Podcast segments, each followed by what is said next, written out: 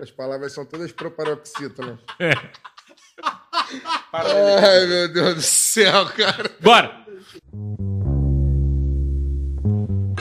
Olá, eu sou o José Trajano e faço pontapé.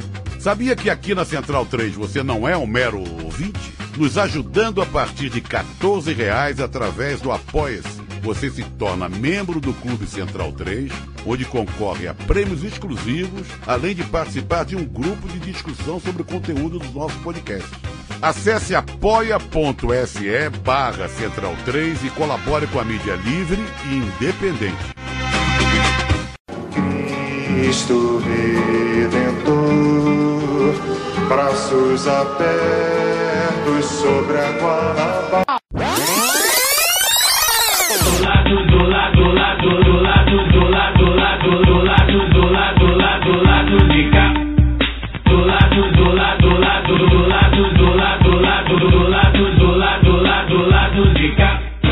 Olá, ouvintes da Central 3. Hoje é quinta-feira, dia 30 de janeiro de 2020. Está no ar o lado B do Rio, número 133. Eu sou Alciso Canete, diretamente do do estúdio Barão de Tararé, tomando muita chuva, e dou meu olá aos amigos painelistas de sempre. Olá, Fagner Torres. Olá, bom dia, boa tarde, boa noite. Bom momento a quem está ouvindo o lado B em sua quinta temporada? Não, quarta, Quarta. né? Quarta temporada. Primeiro Não, programa. quinta, quinta temporada. Quinta, né? Quatro anos, quinto, É. quinto ano. Primeiro, primeiro programa realmente gravado em 2020, ano de eleição, então a gente vai ter muita coisa para falar, espero que mais positivas do que negativas.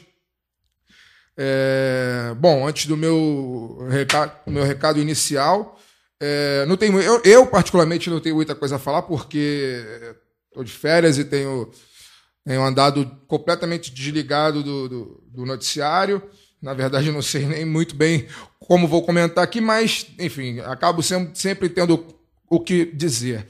É, a primeira coisa que eu queria falar é, é pedir, pedir desculpas aí. Eu quero relembrar um fato que aconteceu no final do ano passado. É, eu, eu acabei utilizando o termo mulambada no Twitter para poder falar de alguns torcedores do Flamengo que estavam me xingando pela ocasião do, do gol do, do Roberto Firmino na final do, do Mundial. Né? Eu coloquei uma foto do Roberto Firmino como se fosse minha foto, minha foto principal né? no, no Twitter. Fui muito xingado lá por pessoas que eu não vi, eu não sei nem quem são e tal.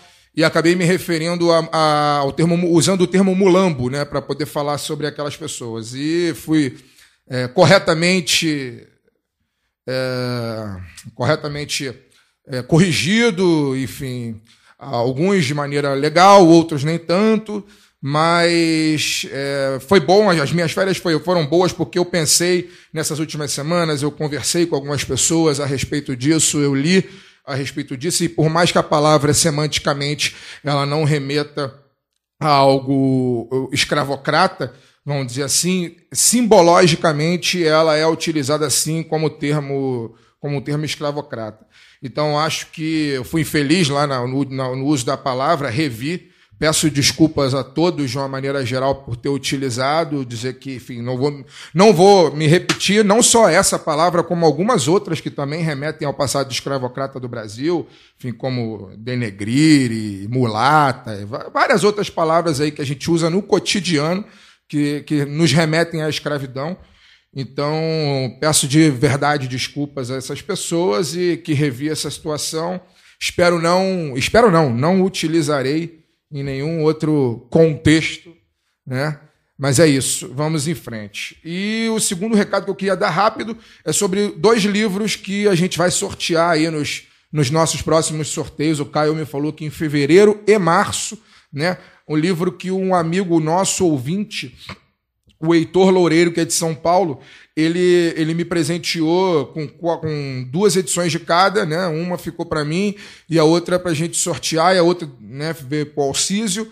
É, são os dois livros. Um, Há um Fio da Morte, Memórias de um Sobrevivente do Genocídio Armênio, que é um longo e completo relato de sobrevivente desse genocídio né, ocorrido pelo Império Otomano, pelo Estado Otomano, né, a partir de 1915, e que é um genocídio que até hoje a Turquia ainda não aceitou, ela nega né, esse genocídio, foi um- uma publicação da, da Autonomia Literária, né, e o segundo livro, Genocídio Indígena no Brasil, que é a tese de doutorado do professor Flávio de Leão Bastos Leituras Pereira. leves para o seu, o seu verão. É, da professor do- de Direito da Semana temática do genocídio. E- É, professor de Direito, da, mas vai, vai ser um em cada mês, então tá tranquilo. Professor de Direito da Universidade Presbiteriana Mackenzie, né? Ele fala como o Estado brasileiro é o, é o responsável por um genocídio indígena, genocídio esse que também, de certa forma, é negado, né? Haja vista que o nosso presidente recentemente falou aí que os indígenas já estão quase virando humanos, né? Então, isso denota, né, mostra como o Estado brasileiro se refere, não só no, durante o governo Bolsonaro, mas durante os governos passados, com Belo Monte, com Xingu, de Madeira e muitos outros, eh, projetos megalo- megalomaníacos que impactaram diretamente na qualidade de vida e morte de, de comunidades indígenas aí no Brasil. E é um livro publicado pela Juruá Editora. Então fica o recado, em breve esses dois textos, esses dois livros vão estar à disposição da turma. É isso. Vai cair, sai desse aí. Fagner, você destruiu a cadeira. Olá, Caio Belandi. Tá quase. Bem, um bom momento aos amigos ouvintes. É um prazer estar de volta, né? É, eu que fui um entusiasta, o relator das férias estendidas do lado B do Rio, me arrependi, porque eu acho que a gente podia ter votado antes. Mas enfim, Comunista não gosta de trabalhar. é, a gente, só o Alcísio, que é o comunista workaholic, mas enfim, é, para fazer a revolução precisa do trabalho do Alcísio. É, Só do meu, né? puta? enquanto- Inclusive, você tem trabalhado bastante. E, em contrapartida. Inclusive, toda quarta-feira, Street Lapa, ensaio do Comuna que pariu. I- Isso. Mas vai ser toda quarta. E Toda toda, quarta, 8 horas lá. e toda segunda, o lado B da notícia. É, é, eu gostaria de ter voltado antes, mas assim, na verdade, foi até bom porque a gente inaugurou é, uma modalidade de, de programa que a gente já tinha feito ano passado com o Pedro, mas que ficou muito boa com a, com a Tainá e com a, com a Gisele, que é o programa Frio. E a gente acabou, acho que elas falaram melhor, falaram mais, a gente focou mais no tema. Então acho que assim, é uma modalidade bem interessante, talvez a gente repita, é, principalmente nos feriados. Então a gente já, de repente grave um programa de uma horinha, uma hora e quinze existe no a máximo. possibilidade também de tipo, um dia fazer um, tipo, um, um programa mais comprido sobre um tema mais oculto. assim. É, enfim, a gente, a gente tá Um pensando. tema meio nisso. aleatório, assim. Mas Tem alguns que eu é- quero falar é, sobre. É, não, mas esses temáticos é legal de fazer. É, e aí, só pra dizer, né, a gente não fez sorteio em janeiro, é, sorteio dos brindes do padrinho, a gente vai fazer em janeiro e fevereiro diferente. A gente vai fazer um mega sorteio, um sorteio, um- uma telecena dos, do lado B do Rio. É, a gente vai juntar janeiro e fevereiro, mas na- ao invés de dar oito brindes, serão dez brindes, na verdade. Ah, e com mais as duas pessoas sorteadas para vir ao estúdio, inclusive a, a pessoa sorteada em dezembro ficou de vir, enfim, a gente vou, vou retornar contato para saber quando ela vem. Então serão os 10 brindes, mais duas pessoas serão sorteadas no próximo sorteio. Meados de fevereiro aí, antes do carnaval, tô fazendo. E dessa vez a gente vai contemplar todas as faixas do padrinho. Então, a faixa galera, que é a partir de dois reais, ou seja, o menor valor, vai, vai ser sorteado um pequeno manual, um- um- uma edição né, do pequeno manual antirracista da Djamila Ribeiro, e vai ser sorteado também uma camisa da veste esquerda. Na faixa fechamento, que é a segunda faixa, que é a partir de 7 reais, vai ser sorteado um- uma edição do Pequeno Manual Antirracista, uma camisa da veste esquerda, né, a sua escolha, e o livro Como Ser Anticapitalista no Século XXI, um livro dado pelo, pela eh, livraria Leonardo da Vinci, que é a nossa parceira aí, que a gente vai fazer o reclame já já. E a faixa esquerda caviar, juntamente com a faixa hamburguês, a esquerda caviar é de 20 reais para cima, que dá direito a ser é, é, membro do nosso grupo no Telegram, ou a Bom Burguês, né? Aquela faixa a partir de 50 reais, a galera aí que tem uma situação boa de grana, ali os é, jogadores de futebol, os comentaristas de grande mídia, né? Os jornalistas e tal. Os jornalistas nem tanto. É, e aí vão ser sorteados dois pequenos manuais antirracistas, duas camisas da veste esquerda e o livro que o Fagner falou, Genocídio Indígena no Brasil. Então fiquem ligados aí que a gente vai é, é, fazer um mega sorteio. Olá, Daniel Soares, que está chocado com o vídeo que eu estou mostrando ele, porque enquanto a gente está falando aqui, choveu muito no grande programa. Tem uma plataforma P70 da Petrobras que ela estava em manutenção e aí eles perderam o controle dela, ela foi parar no Gaguatá, colado, quase atracou lá. Bom dia, boa tarde, boa noite, bom momento. Não é o primeiro programa de 2020, mas o primeiro gravado em 2020, né? Então, vamos lá. É, você vê que foi uma loucura muito louca, a gente teve vários problemas, a gente tá gravando tudo ao contrário, É numa quase uma sessão muito da louca. tarde, loucura muito louca. É um Airbud, foi um cachorro muito louco que causou isso com a gente. Mas vamos aos nossos reclames antes da gente começar o programa, que a gente na verdade já gravou. É, nossos. Em fevereiro, a livraria Leonardo da Vinci irá dar 10% de desconto em livros de qualquer seção ou autor para o ouvinte lá do B do Rio. Basicamente, a livraria inteira está aberta Isso. com 10% de desconto. Só comprovar que você segue o lado B do Rio em algumas redes sociais ou assina o nosso feed em algum agregador no ato de pagamento. A livraria Leonardo da Vinci fica na Avenida Rio Branco, número 185, subsolo, perto do Estação da Carioca do VLT e entre a Estação Carioca e Estação Cinelândia É. do metrô. Mais perto da Carioca. A gente é, renovou a parceria e provavelmente terá um programa na livraria. Mais, talvez, de um programa é, durante o ano na livraria, que é um espaço lindo. Vale a pena conhecer. Pois é. O ouvinte lá do B também tem a sua mamatinha nas compras no site da Veste Esquerda. Basta usar o código lá do B e ter 10% de desconto acessando vesteesquerda.com.br, que bombou no, na época de na- Natal, né? bombou no Natal e, e vale para Veste Esquerda e vale para a livraria Leonardo da Vinci. Se vocês fizerem uma compra lá, chegou o livro, pegou o livro, chegou a camisa, marquem a gente, que é bem legal, porque é uma parceria muito ideológica, uma parceria que a gente faz para fortalecer mesmo é, é, tanto a Veste Esquerda quanto a da Vinci. Então marque a gente no Twitter e no Facebook, que é legal para a gente movimentar. Último recado, a nossa mamata. Participe do financiamento coletivo do lado B do Rio no Padrim. A partir de dois reais por mês você colabora com a produção de mais conteúdo na nossa plataforma, incluindo o Lado B Notícias, nosso programa semanal que começa, que estreia agora em janeiro, que toda segunda-feira são aí 25 a meia hora de programa sobre notícias que não tem nada a ver com o que a gente trata aqui no painel conversando. São, é mais um programa complementar para trazer mais informação para você ouvinte, acesse padrim.com.br barra Lar do B do Rio, confira faixas, metas e recompensas e, se você tiver apertado de grana, ajude a divulgar o programa, mande pro WhatsApp, isso. conte pros amigos, conte pros inimigos, conte pras pessoas com que você trabalha junto, a não ser que isso afete sua condição de emprego, você é um empregador bolsominion. É, e dizer também que a gente vai reformular o Padrim por conta eh, do, do novo podcast, que talvez, eh, por enquanto, está só às segundas-feiras, quem sabe vire aí bissemanal, segunda e quarta. Eh, a gente também está querendo fazer um YouTube diferente, a gente não teve os resultados esperados eh, no YouTube, eh, enfim, tem umas questões que a gente precisa O YouTube resolver. tem que acabar. É, mas. é, é, e aí, de repente, a gente vai, vai trocar de formato. Então a gente deve reformular o padrinho, inclusive talvez reformular até as faixas, enfim, a gente vai sentar e vai conversar isso ainda.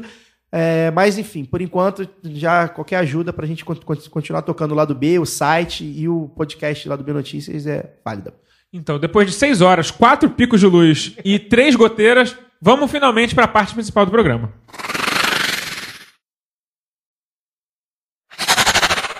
Hoje temos o prazer de receber ele, o homem que não cansa de investigar os podres da administração pública carioca, de ter perdidos na lei de acesso à informação negados, o jornalista que é tão independente que não há quem o intercepte, Rubem Berta.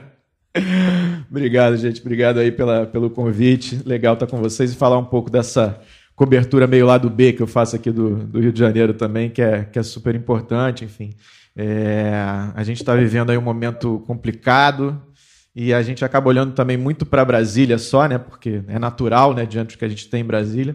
Mas aqui no Rio de Janeiro está rolando muita coisa e a gente tem que falar também desse, desse estado, dessa cidade que estão numa situação super delicada também.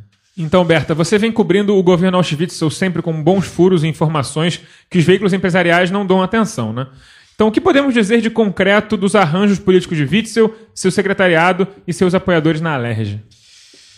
Então, é, só de a gente ter um cara que entrou na política via pastor Everaldo é, já é uma coisa que não é legal no currículo. Né? Isso realmente eu acho que já, já diz bastante do que, que é o nosso, o nosso governador. Né?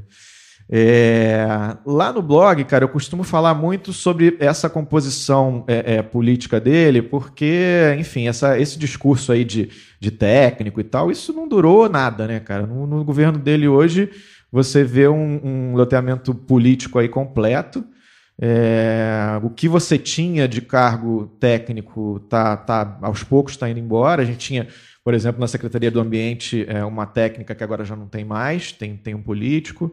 É, enfim, e vem caminhando dessa, dessa forma, né? Quer dizer, é, então você tem aí um- um- uma nova composição é, política se formando, é, as pessoas é, ficaram com aquela impressão, né? É, é até engraçado, eu, já estava pensando um pouco nisso, assim, as pessoas, por mais que parte né, da, da, da, da população tem uma visão crítica em relação ao que está acontecendo atualmente no Estado, é, a coisa Cabral ainda é tão, tão forte na cabeça das pessoas que eu acho que as pessoas meio que estão extasiadas ainda, né? Acham que, porra, passou Cabral, beleza, agora as coisas estão tão melhores, né? Porque, porra, o cara tá lá condenado a 220 anos, a gente lavou a alma e o nosso Estado agora vai para frente, entendeu? É, então, meu papel é um pouco isso, é mostrar que existe é, é, uma nova é, é, composição política nociva se formando é, no Estado do Rio, é, ficar lembrando isso o tempo inteiro e num, e num panorama que eu vejo. é, eu trabalhei 17 anos no Globo, né? Antes de agora estar com esse projeto, independente que eu estou tocando. É, e o que eu vi lá dentro foi muito, na época do Cabral, uma coisa muito passiva, né? Quer dizer, a gente às vezes tinha coisa sobre o Cabral e a coisa ficava meio, ah, não, mas, pô, mas isso aí não é muito pauta e tal, não sei o que, a gente viu no que deu.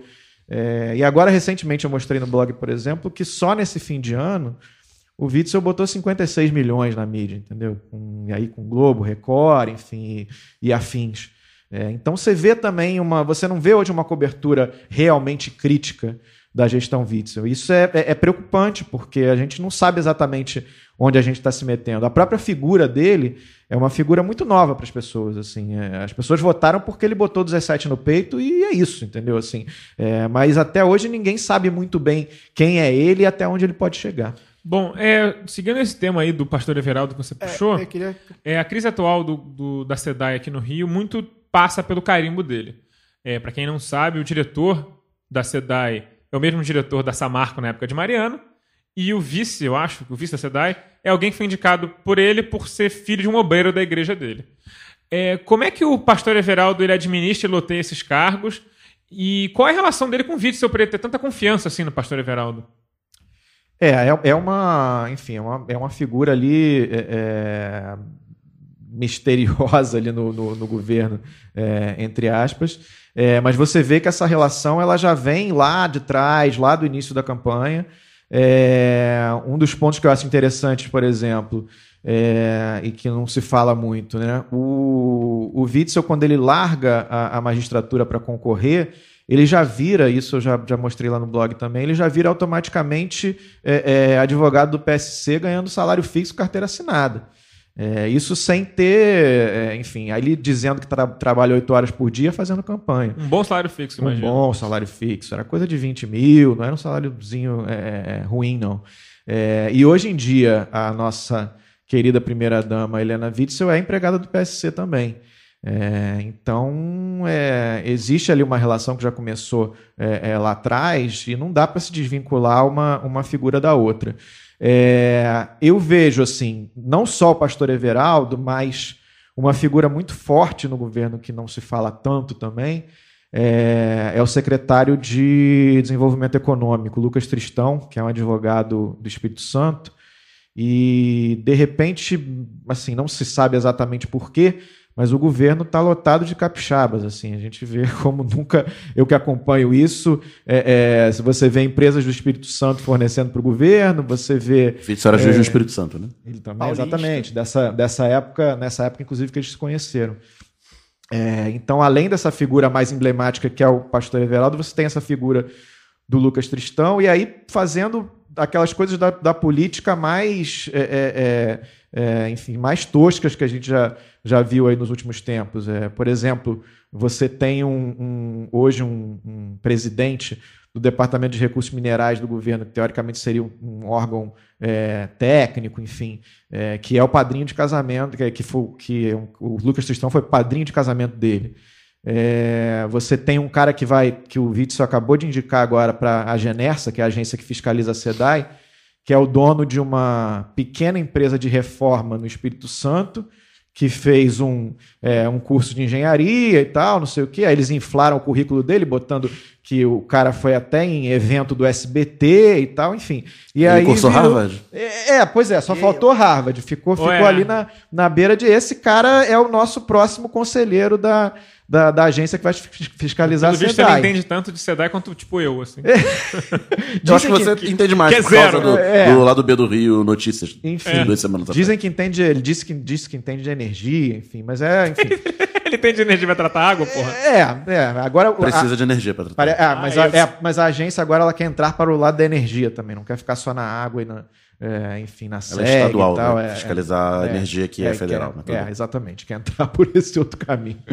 É, enfim, então você tem realmente essa, essa figura é, ali emblemática, você tem o, o, o, o- o filho do pastor Everaldo que circula no governo. e Felipe tal. Pereira, O né? Felipe Pereira, velho conhecido. É, mas eu destacaria também essa figura do, do Lucas Tristão. é, e a gente tem que lembrar também que, enfim, claro que não vou fazer nenhuma é, comparação direta, é, mas um dos, dos homens fortes da época do Cabral era o Regis Fischner, né? Que, enfim, é um advogado e fez muita besteira no governo Cabral. Então, a gente também tem que ficar de olho nessas outras figuras que talvez não sejam tão emblemáticas assim quanto o Everaldo, mas que estão ma- mandando bastante dentro do governo. Só, Assim. só para Advogado contextualizar, é um problema. contextualizar um pouco, é, para quem não é do Rio, né, principalmente, temos muito ouvinte que não são do Rio, o pastor Everaldo é presidente do PSC, Foi que é o- candidato a presidente. foi candidato a isso, presidente em foi candidato a presidente em 2014, 2014. quinto lugar, né, ele ficou é, Era na o pastor frente- liberal. era um pastor que depois apoiou o Aécio Neves. Foi 2014. linha auxiliar do Aécio. O, desde é, é, o. PSC é o partido do Carlos Bolsonaro. E do É, Crivella, Ainda não? não sei, não. Não, Crivella é PRB. É, o Republi é, republicano, sei lá. É uma dessas Era o PRB. É, o PRB. PRB. O, o, O o, PSC virou uma bagunça. Virou uma tem, tem bagunça. até o Tony de Paula também que tá brigado com Exato. Witzel, né? é- é então, assim, o coisa- Car... e aí tá o Carlos Bolsonaro. Lembrar que o pastor Everaldo é quem batiza o, o Jair Bolsonaro no, no Rio Jordão.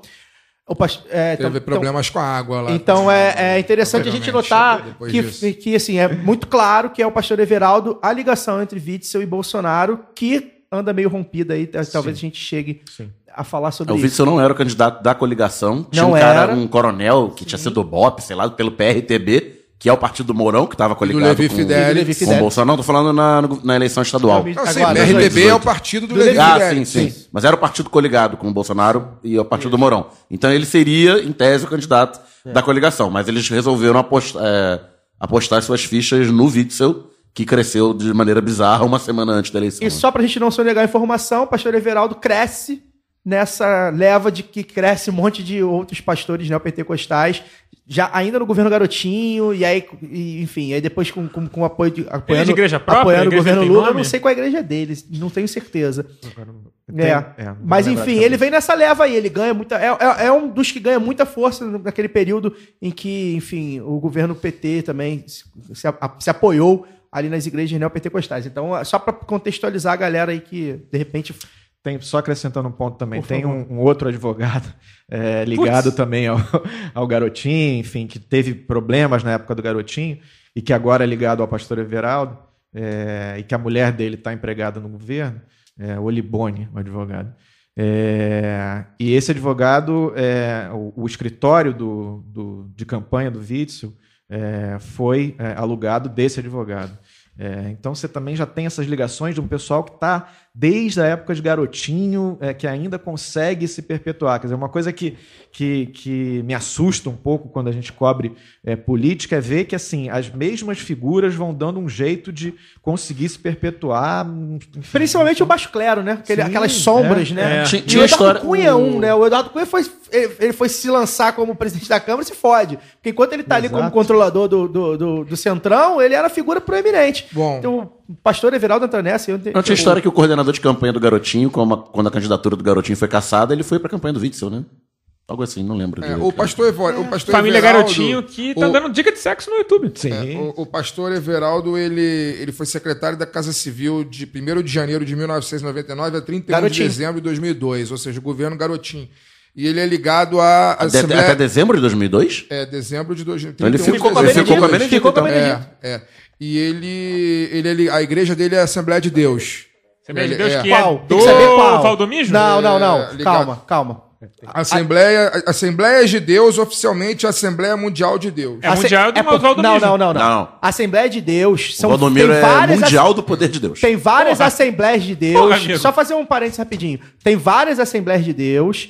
Dentre as- essas Assembleias de Deus, há uma que não é coligada lá à Associação da Assembleia de Deus, que é a do Silas Malafaia. A, que a, a do Silas Malafaia é a Assembleia de Deus Vitória em Cristo, que não tem nada a ver com a Assembleia de Deus em tese. que É uma outra empresa. É uma outra empresa É, que então, só pegou a. Assembleia de Deus, então, tipo, É um startup- É tipo uma. É tipo o Um- Banco Bradesco. Aí é. tem tipo, Bradesco Seguros, É, Bradesco tipo. Carro, Só Bradesco. que entendi. é sempre fazer. É bom porque as pessoas, as pessoas confundem. Silas Malafaia, a dele não é nem acho que associada. É, é uma outra empresa. Acho que tem o Henrique Vieira que diz- disse isso É, aqui no A programa. do Silas é uma outra Então, a Assembleia de Deus, Mas entendemos, eu- é uma eu queria joint voltar, venture. Eu queria voltar ao, ao Berta. É, o Everaldo, o pastor Everaldo foi secretário da Casa Civil, né? Como eu falei aqui. O filho dele foi, se eu não me engano, deputado ou, este- ou vereador. Foi, por deputado federal, foi vereador É, e deputado é, federal. o, Felipe, o Felipe Pereira, né? E essa turma, ela que, que se elegeu agora com Witzel, né, no- com o governo do estado, com Bolsonaro no governo federal e etc, e que fizeram dezenas aí, quase centenas de deputados e vereadores, ao, deputados e federais, estaduais e senadores ao redor do Brasil, essa turma se intitula como Nova Política, né? Sendo que ela está na política, o caso do pastor Everaldo é isso, é claro, está na política há 20 anos, pelo menos. O slogan do Felipe Pelo- Pereira era Rio de Cara Nova. É, pelo 2000. menos, há, pelo menos há 20 anos e ainda com um filho que já foi deputado, foi vereador e etc, etc. Dá para dizer que a, no- a- única novidade que a nova política trouxe para o governo do Rio é a censura à informação ou não? Rapaz, é, é- é- realmente nova política não, não existe assim. É, é- é muito velha política. É, tem, tem um caso até é interessante, foi a última matéria que eu publiquei aqui no, no blog. Você falou que é de Itaperuna, e é exatamente um caso que, que, que envolve Itaperuna. Então você vê é, é, como é que é essa, é, essa não questão. tem falcatrua, não. É, pô, rapaz. A eu- Dublin eu- brasileira. Eu fiquei impressionado É com o prefeito de branca, né, Itaperuna. cara? eu fiquei impressionado com o prefeito de Itaperuna. Até eu tava, quando eu estava apurando a matéria, eu falei, meu Deus, como é que pode Qual um deles? Muda tanto de prefeito. É, lá, agora chama-se Dr. Marcos Dr. Vinícius. Marcos Vinícius. Exatamente, exatamente. É, e aí agora o, o, o, o Vítor acabou de nomear na Fundação Leão 13, para ser presidente da Fundação Leão 13, é, que basicamente é um órgão que, que cuida de assistência social, enfim, moradores de rua e tal. É, é impressionante como eles pegam é, é, esses órgãos é, é, de ações mais delicadas, né, para enfim... Colocam Coloca as piores pessoas.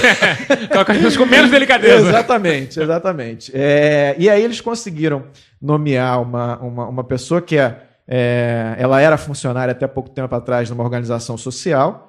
É, e essa organização social, segundo é, o Ministério Público, está sendo acusada de superfaturamento exatamente em Itaperuna, quer dizer, o pessoal da nova política botando o pessoal aí de, de organização social é, dentro do governo.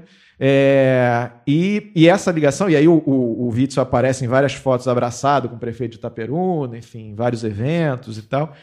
É, e eu achei muito curioso, porque aí eu fui levantar quem era o prefeito de Itaperuna, enfim, ele andou afastado, voltou e tal. E aí agora, desde novembro, ele está no cargo de novo. É, e aí eu descobri que entre as, as falcatruas de que ele é acusado, é, ele é acusado de superfaturar picolé de criança. Que é um negócio que eu, eu nunca tinha ouvido. Nesse sentido, é até novo para mim, porque. Nova eu já, política. Eu já, e por isso que eu falei, o, o que tem de nova política é isso, então. Quer dizer, o cara fez uma festa de, de Dia das Crianças em Itaperuna, e aí ele está sendo acusado de superfaturar cachorro-quente e picolé da festa da criança. Você lembra quanto custou cada picolé? Lu? Rapaz, eu acho que era, era um picolé de uma empresa da cidade, uma, uma empresa de picolé da cidade, mas na Chuvisco, verdade. provavelmente. É, enfim. E aí custava 70 centavos, ele comprou por um real, uma coisa assim. Tipo, o cara fez esse esquema todo pra roubar uns 600 reais. É, Eu pensei que ia ser tipo 10 reais o picolé de leto. Não, né? e aí, em vez dele comprar direto na fornecedora do picolé, ele comprou na empresa dos pais de um vereador de, de Itaperuna, entendeu? Quer dizer, é, é nesse nível. E essa, e essa é, atual presidente da, da Fundação Leão 13 é curioso também, porque entre né, os superfaturamentos que, ele, é- que ela é acusada lá no, é, no contrato que fez com a Prefeitura de Itaperuna, ela conseguiu, enfim, pelo menos atestou lá, né, a compra de um de refrigerante de 2 litros por 11 reais. rapaz. Também é uma coisa, é uma coisa Tá comprando caro. É, o depósito aqui da Lapa Nem dá no, pra pagar nem no Carrefour é tão caro esse, esse refrigerante aí. Rapaz, Nem eu- suco do bem. É, enfim, quer dizer, o que a gente vê, na verdade, é, é a velha política tomando conta. É, a impressão que eu tinha inicialmente, inclusive, no governo, é que tinha. é, a gente sempre acha que tem alguma coisa do garotinho ali ainda, não sei até que ponto tem, ou se ele só tá só dando dica de sexo mesmo na internet, mas enfim. São todas mensagens cifradas. Ele governa secretamente o Witzel através de dicas de sexo. É isso que tá acontecendo. Ele tem uma tabelinha pra traduzir, Mas né? eu tinha ficado com essa impressão. É no um início. Enigma Box muito curioso que eles criaram. É, mas eu não sei até que ponto que isso realmente é verdade. Mas, enfim, o fato é que é, a nova política está se compondo. Enfim, você tem é, é, a família Bornier comandando a Secretaria de Esporte.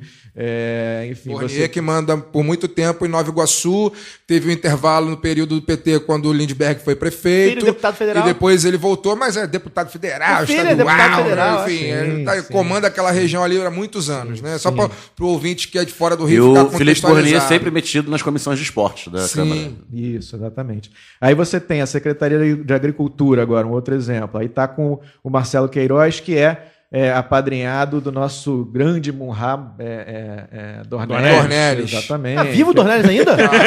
Essa é uma pergunta que eu me faço Não sempre. lembrava, velho. Tá tipo o Tancredo naquela foto, mas tá, tá vivo. Tá igual o Fernando Henrique, né, Cardoso? É, cruzaram a perna dele e deixaram lá. E aí você tem situações curiosas, por exemplo, na, na agricultura, agora é o Marcelo Queiroz que comanda, e a agricultura tem uma fundação de pesca lá na, naquele que ele comanda. É, e essa fundação de pesca já teve no comando pastores evangélicos, na época que era o Eduardo Lopes, Por que, que é o pastor ligado- evangélico gosta tanto de pesca? O Crivella foi ministro da pesca. É, pois é. Multiplicação aí- dos peixes, pesca, gente. pesca, pesca, a Bíblia Ah. primeiro, porque pesca um monte de gente. E aí ficou uma época na mão do Eduardo Lopes, que é ligado exatamente ao Crivella, enfim. E aí o Sim. outro colocou, obviamente, pastor. O Eduardo Lopes foi o senador que. Isso, que entrou no lugar do Crivella. Crivella. Exatamente. É, e aí agora assumiu o Marcelo Queiroz, aí quem que ele botou pra comandar a Fundação de Peste? Um ginecologista, que é uma coisa assim também. Peixe Sem também piada, transa. sem piada, sim, sem piada. Peixe também transa, Ó, sem piada. Quer dizer, é, é- é mais ou menos por aí que a gente anda. Enfim, espero que eu tenha conseguido colocar um pouquinho da realidade do que que tá Ele fazendo um ultrassom no peixe, sabe? Guarda, guarda essa para outros podcasts, Alcides. É, Berta, queria que você contextualizasse também, que eu acho que uma, uma das suas matérias que mais repercutiu, inclusive na grande imprensa, é raro, né? Mas enfim, eles olharam um pouquinho pra você. Sim, sim. Não sei se deram os créditos. Que foi a do Rodrigo Amorim, né? E aí eu queria que você falasse um pouco também.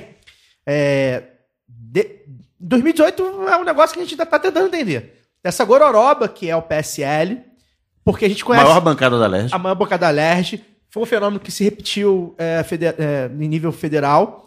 E que a gente diz aqui, costuma dizer que são os, os deputados federais, são 50 projetos, 50 e tantos, né? 50 e tantos projetos indivi- individuais reunidos no partido.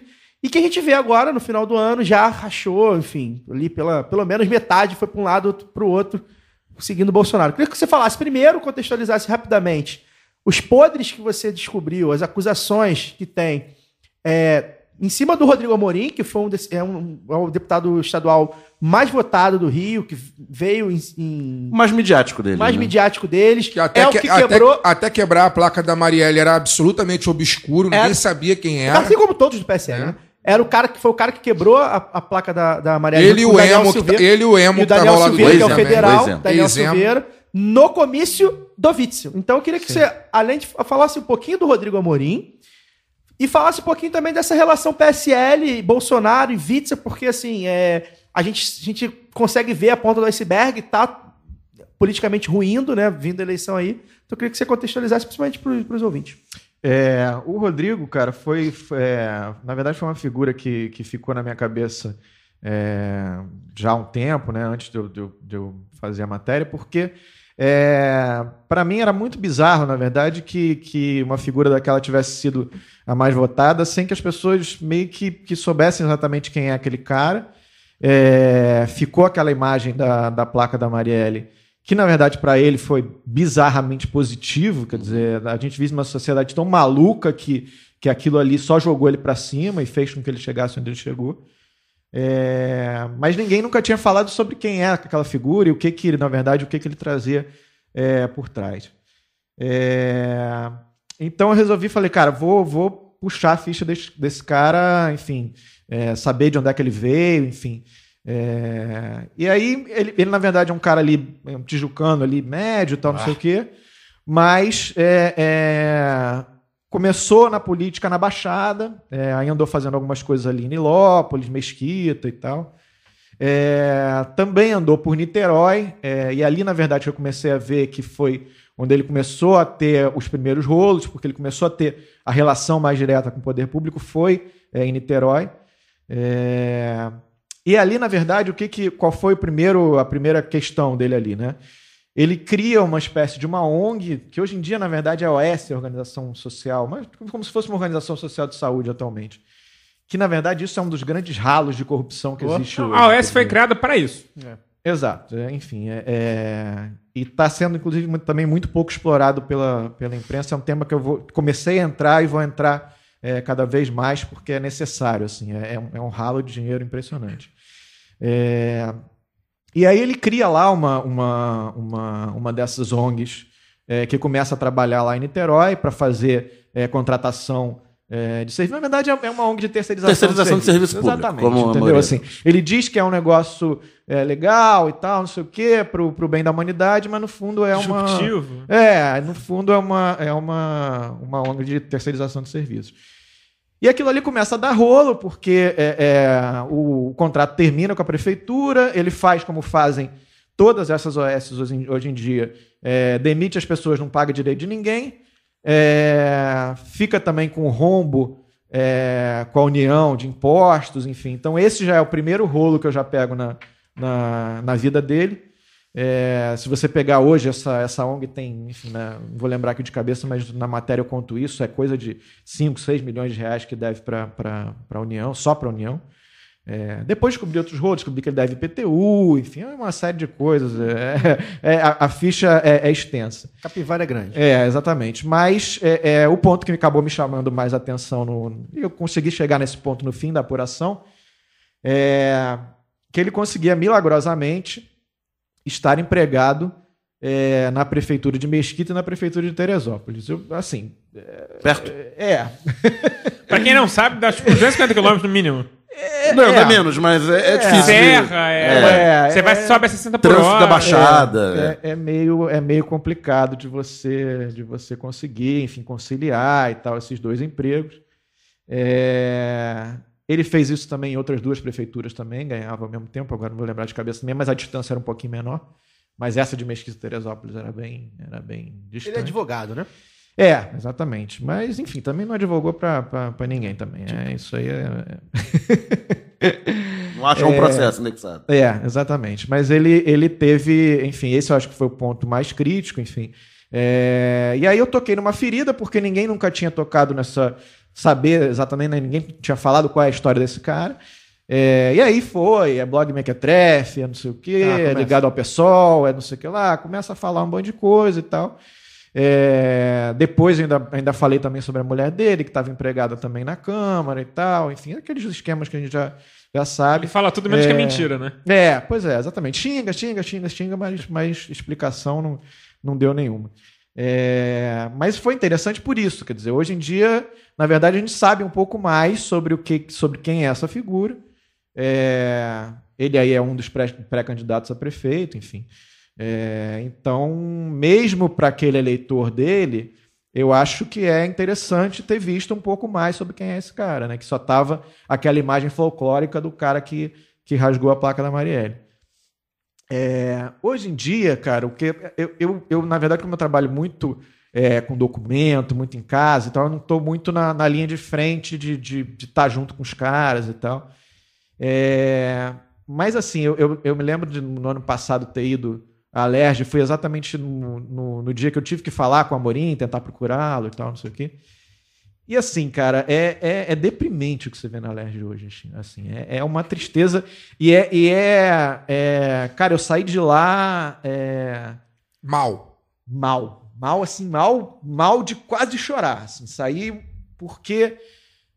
Cara, a gente viu realmente a Alerj, enfim, Cabral, Pisciane, Paulo Melo, enfim. Nunca foi lá essas coisas, né? Historicamente era um lu- lugar Historicamente, complicado. é, exatamente. Mas o que a gente vê agora é.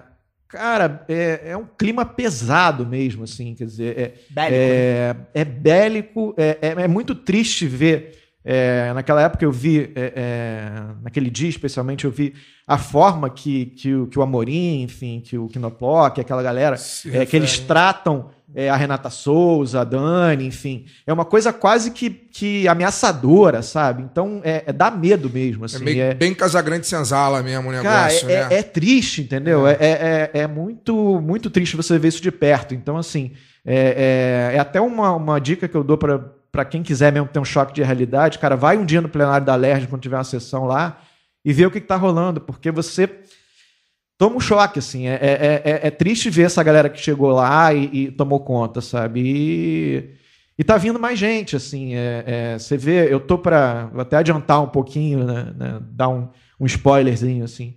É, eu tô para fazer no. Talvez no, no início do mês que vem eu já consiga publicar, porque eu quero também me antecipar, assim, né? O, o- o Rodrigo Amorim, a gente soube mais dele depois, que ele já estava eleito. né? É, e tem uma figura que surgiu aí, é, é, e com certeza vai ser o vereador mais votado no ano que vem, onde for, Gabriel chamada Monteiro. Gabriel Monteiro. É, que ninguém fala quem é esse cara, entendeu? Assim, é, é, é, ele tá é, Representante do MBL no Rio de Janeiro. agora né? não é mais. É, ex-poli- ou é policial, PM militar, afastado. né? Ele tá alo- ele tá lotado no- num gabinete. gabinete. do É. Felipe Pobel. Do do Felipe Pobel, é. Exatamente, do Felipe Pobel. É, mas assim, é, é um garoto que está eleito para o que quiser, enfim, no, no nos próprios corredores da LERJ, é, eu ouvi a galera falando, ah, eu tô colado no Gabriel Monteiro, eu tenho 100 mil votos e tal, não sei o quê, quer dizer, é um cara que está eleito e que também é, ninguém sabe, é uma Mamãe Falei 2, né? Ele, ele se espelha no, no, no Mamãe Falei lá de, de, de São Paulo, enfim. É, e mais uma figura nociva é, é, surgindo na, na, na política do Rio de Janeiro sem que se saiba muito bem o que, que é, além daquelas coisas meio pegadinha do Ivolanda que ele faz na internet, entendeu? E é um cara que está eleito. É, e que tem um, tem o seu passado na Polícia Militar que não é dos melhores, é, mas que as pessoas não estão falando nisso. Então, é, eu acho que até para a própria corporação Polícia Militar, é, ele é um cara que, que não é um cara que represente, entendeu? Assim, porque é, é, recentemente, inclusive, ele, ele, tá, ele tá tomando atitudes que, assim, ele tá ridicularizando o Coronel Ibis, é, por exemplo, constantemente na internet. E, cara, a Polícia Militar tem uma hierarquia, quer dizer, o cara tá forçando uma expulsão da Polícia Militar porque ele sabe que ano que vem ele vai estar E eleito. vai se fazer, não, e se fazer de vítima é muito bom nessas horas. É né? lógico. Porque essa, essa galera fala de mimimi, não sei o quê, mas eles são os mais vitimistas de É, todos. então, o próprio mamãe falei que eu apanhei, eu apanhei. Vai lá pra porra ficar provocando. Esse, Apanha, esse apanha pouco, sujeito, inclusive. sem querer cortar o Berta, o Berta volta, mas esse sujeito só para o público também daqui do, que é daqui- não é daqui do Rio não sabe, é, ele, ele esteve no velório da menina Ágata, que foi aquela menina que foi assassinada por policiais no E Complexo Alemão no gente, né? passado, e ele deu um soco na cara de uma pessoa que estava no velório. Ele foi lá para ridicularizar a família, os amigos da, da Ágata, e, ne- e nessa ridicularização ele foi cobrado e ele agrediu com um soco na cara um, um menino que estava lá e que caiu e ele Saiu foi- correndo, foi pegou o carro e filmado e tal. É, é. é nesse nível de figura, de figura que a gente está lidando, é esse nível de figura que muito provavelmente, como o Berta disse, vai estar eleito aí com 100 mil votos. A informação que eu tenho sobre ele é que é, os superiores da Polícia Militar odeiam ele, tá? não gostam dele, não suportam Ele é praça, né? Ele tem 26 é, ele anos. é praça, ele é praça, Ele ele é é, um garoto. novo. Ele, Ele é um tem garoto. 26 anos, eu acho. Ele é Ele por tem aí. cinco. Ele tem Sei. três anos de polícia. É, né? e- Você acha que o coronel vai aturar É, não insolência de suportam ele. Essa é, é a informação que eu tenho. Ah, joga além de muito saber, PM, né? além de saber que é um canalha, né? Porque al- alguém que Não, isso vai, é alguém que faz esse tipo de coisa, que vai, por exemplo, no velório de uma, no velório de uma criança que foi assassinada pela polícia, né? Num momento de comoção que foi aquilo, né? Provavelmente aqui no Rio de Janeiro, junto com a morte do Evaldo, foi a morte que mais causou comoção, né? Foi a da Ágata. E vai ao velório dela para poder fazer esse tipo de coisa. É um sujeito que não vale aquilo que deposita no vaso sanitário, né? É, só fechando a tampa do assunto aqui, a informação são 100 quilômetros da prefeitura de Mesquita até Teresópolis, incluindo o trânsito interno da Baixada e subida de serra. Então dá... O Google calcula uma hora e 40 sem trânsito. Na vida real, umas duas horas e meia. A gente vai pra Prefeitura Universal do Reino de Deus agora? Não, não, tem Tá, mais, tem coisa? mais um É porque- assuntinho. É, não, você quer perguntar? Não, é que eu queria que você continuasse um pouco, pouca coisa a mais. Wagner quer perguntar também. Ah, você quer perguntar? Não, não, eu não, eu Você não só ia, fez eu não ia essa- perguntar, não. Eu ia fazer Eu um queria falar do parê- PSL. É, mas pode falar, eu ia fazer um parênteses com o que o Berta falou, mas eu posso falar, falar depois. Não, eu tem queria, eh, Berta, se você tiver informações assim, por que que acontece, né? A gente conhece o que, que o PSL é, o que, que o PSL está fazendo.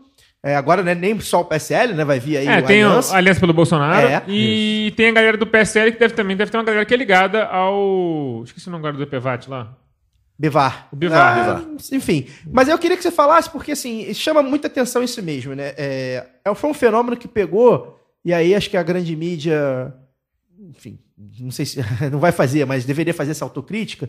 Pegou desprevenido, não percebeu, estava fora do radar quando Witzel surge no sábado antes do governo como, Antes da eleição. como- antes da eleição como um, um candidato ao governo cotadíssimo.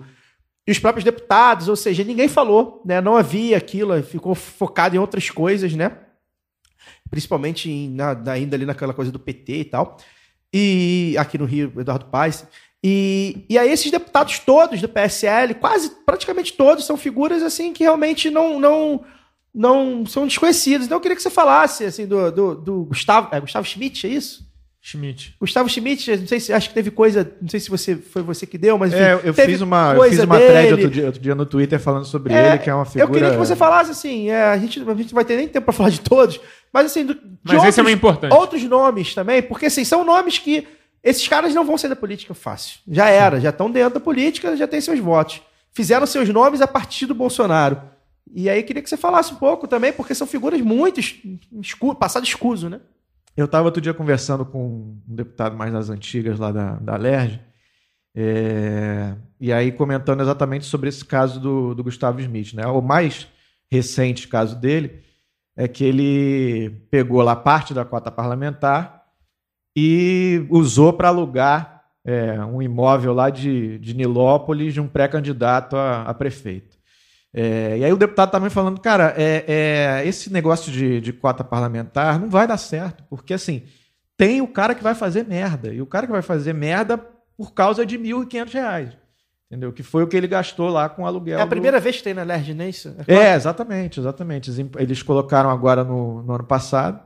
É, E o cara tá falando assim, cara, realmente você tem gente aqui que não tem maturidade para isso. Entendeu? Assim, é, vai colocar e vai dar merda, e já deu.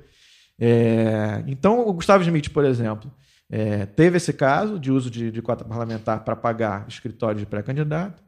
É, Foi pedir é, ingresso para jogo do Flamengo. Por ofício. É. Pra você ver, a gente contou esse caso aqui. Ah, Contamos, contamos. é. Bizarro. Bizarro. É. É, é, essa história, Ele, tá aliás, também. ele, tem, ele tem ligado a gente na Sudeste também, não é? Não, não, eu acho que não é muita praia dele, não, na verdade. Se É... fosse, não faria ofício pro governador é, pedindo. É, pois é, pois O cara é. fez ofício pedindo ingresso, velho. É. Ofi- Ofício. É. Ele oficializou. Ele oficializou o pedido de ingresso. Aliás, já que a gente está falando do assunto, só para fazer um parênteses também, que foi um- uma coisa que eu já bati no blog algumas vezes, é, que é essa questão também dos ingressos né, do, do, do Maracanã. É, isso está um uso político é, generalizado. Eles, eles pegaram é, é, ali uma porcentagem das, cadeira- das cadeiras cativas do Maracanã que detectaram que, enfim. Todo mundo tavam- morreu? É, exatamente, que não, não tinham proprietário. É, e aí decidiram que 30% dessas cadeiras cativas elas são para o governo fazer o que quiser. Ah, Assim, ele, é, ele pode. é, basicamente, ele pode dar para qualquer deputado, pode dar para qualquer. é, é, enfim, para quem quiser. É, e aí admitiram isso e tal. é, e aí disseram: não, olha, é, nós inclusive estudamos divulgar né, quem, quem são os contemplados. Então, eu falei: ah, ótimo, transparência. É, é, pelo menos, minimamente. É, e aí eu tinha feito essa matéria há muito tempo. E aí voltei ao assunto, o que, que aconteceu? Aí ele falou, não, é, a gente não vai divulgar, não. É, é discricionário, a gente pode fazer o que a gente quiser. Discricionário, mas discricionário não significa que você pode fazer o que você quiser, né? Exatamente, e ficou por isso mesmo. É, só para fazer um parênteses em relação a essa questão do, do Gustavo Schmidt. É, enfim, ele já arrumou confusão lá em Niterói, já andou batendo em gente lá. É, Foi ele que foi pego no, no, no restaurante Entorpecente. do entorpecente? Que dizem que eu Um entorpecente de baixo. É, entorpecente baixo calado. Assim. É, enfim, é esse tipo de O figura. maluco ganha 70 mil reais Tem- pra tirar cola, tá Tem, ligado? tem outros aí no teu radar sem ser o Gabriel, cara, pra você tentar descobrir antes que dê merda. Ó, um cara muito bom pra ficar de Não olho precisa nem dizer. é a campanha de prefeito Carlos Jordi para Niterói, que vai ser uma coisa de louco. Não precisa nem dizer, mas tem outros aí que já detectou que podem ser. Enfim, na própria LERJ você tem, é, é, só para ainda falar um pouquinho mais de Ah, PSL, claro, na. LERJ, o, o Gabriel Monteiro está lotado no gabinete do Felipe Pobel, né, que, enfim, é, é uma pessoa, digamos, polêmica lá em Maricá. É, não vou entrar muito em detalhes. Com a qual mas- ingrado? Você quis dizer? É, É, temos o, o bravo Márcio Gualberto, lá também, do, do, do PSL, enfim, que, que é daqueles que. Cantor de forró. É, que, que realmente fala, enfim, também fala lá suas, suas bobagens. Você tem o Kinoplock, que, que é lá o, o, né, o parceiro do, do Rodrigo Amorim, enfim, vivem os dois juntos. É, mas de alguma forma também, nesse momento que a gente viveu essa ruptura e Witzel, é, Bolsonaro, teve um pessoal também que ficou meio ali sem saber o que fazer. E tem até um caso engraçado. É, há um tempo atrás o, surgiu lá na minha timeline do Facebook patrocinado lá Rodrigo Amorim, né? Beleza, vou clicar aqui para saber o que, que é isso. E aí vai para o site do Rodrigo Amorim. E aí, pô, você clica no site do Rodrigo Amorim, qual é a foto que tem na capa? Rodrigo Amorim abraçado com Flávio Bolsonaro e Witzel. Eu falei, pô, tá no mínimo tá desatualizado esse negócio. Aí eu postei isso no Facebook, no dia seguinte o site dele saiu do ar, enfim, nunca mais voltou pro ar e tal. É, mas você vê que realmente essa, essa ruptura Witzel Bolsonaro meio que bagunçou com a cabeça desse, desse Ele, pessoal ele, Leste. ele O esqueceu, Rodrigo- ele esqueceu, ele não sabia o que fazer com a, com a foto. O Rodrigo, em Exatamente. tese, o Rodrigo, em tese, é, é pró-Bolsonaro, né? Foi da. É da Mas deve ter suas articulações é, com deve ser, Witzel, né? só Então, tem, porque ele se. A, a- a Então é cena, difícil a escolher. cena de quebrar a placa Mas é isso no estava começo lá, né? É uma escolha difícil. É uma escolha difícil. é, só lembrando uma coisa sobre o Kinoplock, que você falou rapidamente, as informações que eu tenho da Nerd é que dizem que ele é um completo idiota, que é um, ele vai é, gado. Isso é óbvio que é. Ele né? é gado total, assim, ele segue com o que falarem ele faz, Isso assim. é óbvio que é, mas é, isso que o Berta falou, duas, dois pontos que o Berta falou, é, que eu queria frisar e, e complementar, é, sobre o relacionamento na Alerj, né? Que ele saiu de lá deprimido, mal, porque nunca viu aquilo no estado que está hoje, né? Isso é engraçado porque Saudade do é, Pisciano. né? isso, é, isso é engraçado, porque eu já ouvi o Freixo falar isso quando ele era, ele conta quando ele era deputado estadual. Por mais que houvesse ali ah, as, rus, as rusgas e as discordâncias e tal, havia o mínimo de republicanismo ali. Ele com o Flávio Bolsonaro, que sempre Os foi. o Flávio eram- Bolsonaro, que sempre foi contrário dele, mas ali naquele espaço havia uma conversa, os dois, quando não estavam no plenário e tal, eles se, se cumprimentavam e conversavam e tal, mas que hoje isso de fato não existe. É um, a- as meninas, principalmente as mulheres e as mulheres negras que estão lá hoje, é, precisam reafirmar a sua posição o tempo todo, né? Porque senão elas são atropeladas por esses, esses trogloditas que tomaram Não, conta e a forma do cenário. com que É, eles se referem. Com ele, é, do cenário político é, brasileiro, carioca e brasileiro, né? Então isso é, é no o Berta não é só não é só o Berta que foi lá para poder ouvir a fala do, do, do- Você acabou que não conseguiu ouvir, né? Ele não te deu declaração, né? O- Não, o- ele saiu correndo, É, não te deu correndo. declaração. Mas isso que o Berta está falando, o Freixo já falou alguns meses atrás e, e isso é bem real. E o segundo ponto que eu queria frisar é que o, o Berta também falou sobre as OS, né? É, que pretende ficar bastante de olho né, nesse, tema das OS, que é um tema que a gente que é de esquerda, é, a gente aqui do programa vem batendo há muito tempo nesse modelo, dizendo que esse modelo não é eficiente, que esse modelo é um modelo de, de roubalheira, né? Ele é criado para isso. Ele é criado para isso.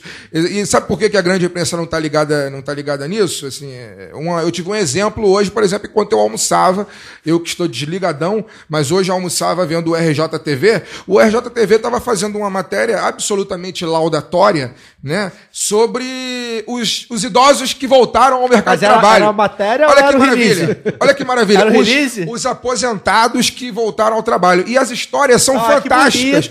E as histórias são fantásticas, porque os dois, os do- as duas fontes que foram utilizadas para a matéria são duas pessoas que voltaram a trabalhar por conta de dramas familiares. Uma, a- a- o marido ficou doente, o outro lá, a família perdeu renda também, o senhor de quase 80 anos teve que voltar a trabalhar num supermercado, a mulher também teve que voltar a trabalhar num supermercado. Detalhe, ele, se não me engano, engenheiro e ela professora. Como não arrumavam vaga nos seus mercados, foram trabalhar no supermercado.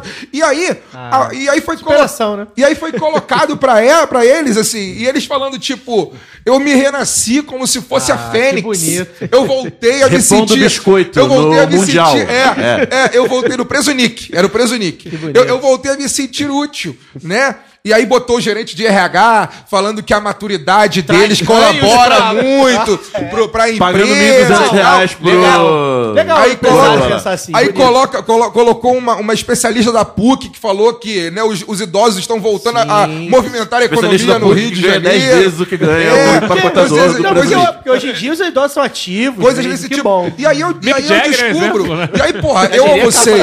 Eu almocei. Eu almocei com a comida. Eu fiquei com a comida entalada vendo essa matéria. Eu fui verificar e aí, né, os meus contatos na imprensa, eu tenho alguns bons contatos na imprensa. Um excelente né, contato e, na imprensa. E eu, e eu soube que a Globo tá muito assim com o secretário de envelhecimento saudável e eventos do governo Crivella, que é o Felipe Michel, Oh, que é ex-jogador de futebol. ex-jogador de futebol e tal. Ele e fez que- duas, exatas duas partidas profissionais pro Fe- Flamengo de Copa Rio. vereador, foi, foi vereador e agora é secretário de envelhecimento saudável. E como ele é secretário e está muito bem relacionado com a Globo, a Globo faz uma matéria dizendo que olha que bonito os idosos, Não, os mas, aposentados assim, a voltando a, ver- trabalhar. a gente- Então, assim, a gente, quando a gente sabe que as OS não são investigadas como deveria com a grande mídia, é porque ela está perdendo tempo com outras coisas, como, por exemplo, fazendo matéria paga para a prefeitura. Mas eu, eu acho que, né? eu acho que a gente deveria ver pelo lado positivo desses idosos que eles conseguiram se aposentar. Que já é um privilégio no Brasil atual. E é interessante isso aí, porque é um movimento que a gente pode ficar ligado, porque, em, em tese, né, a prefeitura e Globo, enfim, não se bicam, mas tem sempre ali um. um- É, tem sempre um amigo. é, um amigo. Não, e aquela coisa, é, é um, é um governo que não. prefeitura, né? É um governo que não, eu tô fazendo a transição, senão não me deixa. né? É um governo que não consegue arrecadar IPTU e ISS, mas tem uma Secretaria de Envelhecimento Saudável. Então vamos falar sobre o nosso caô da semana.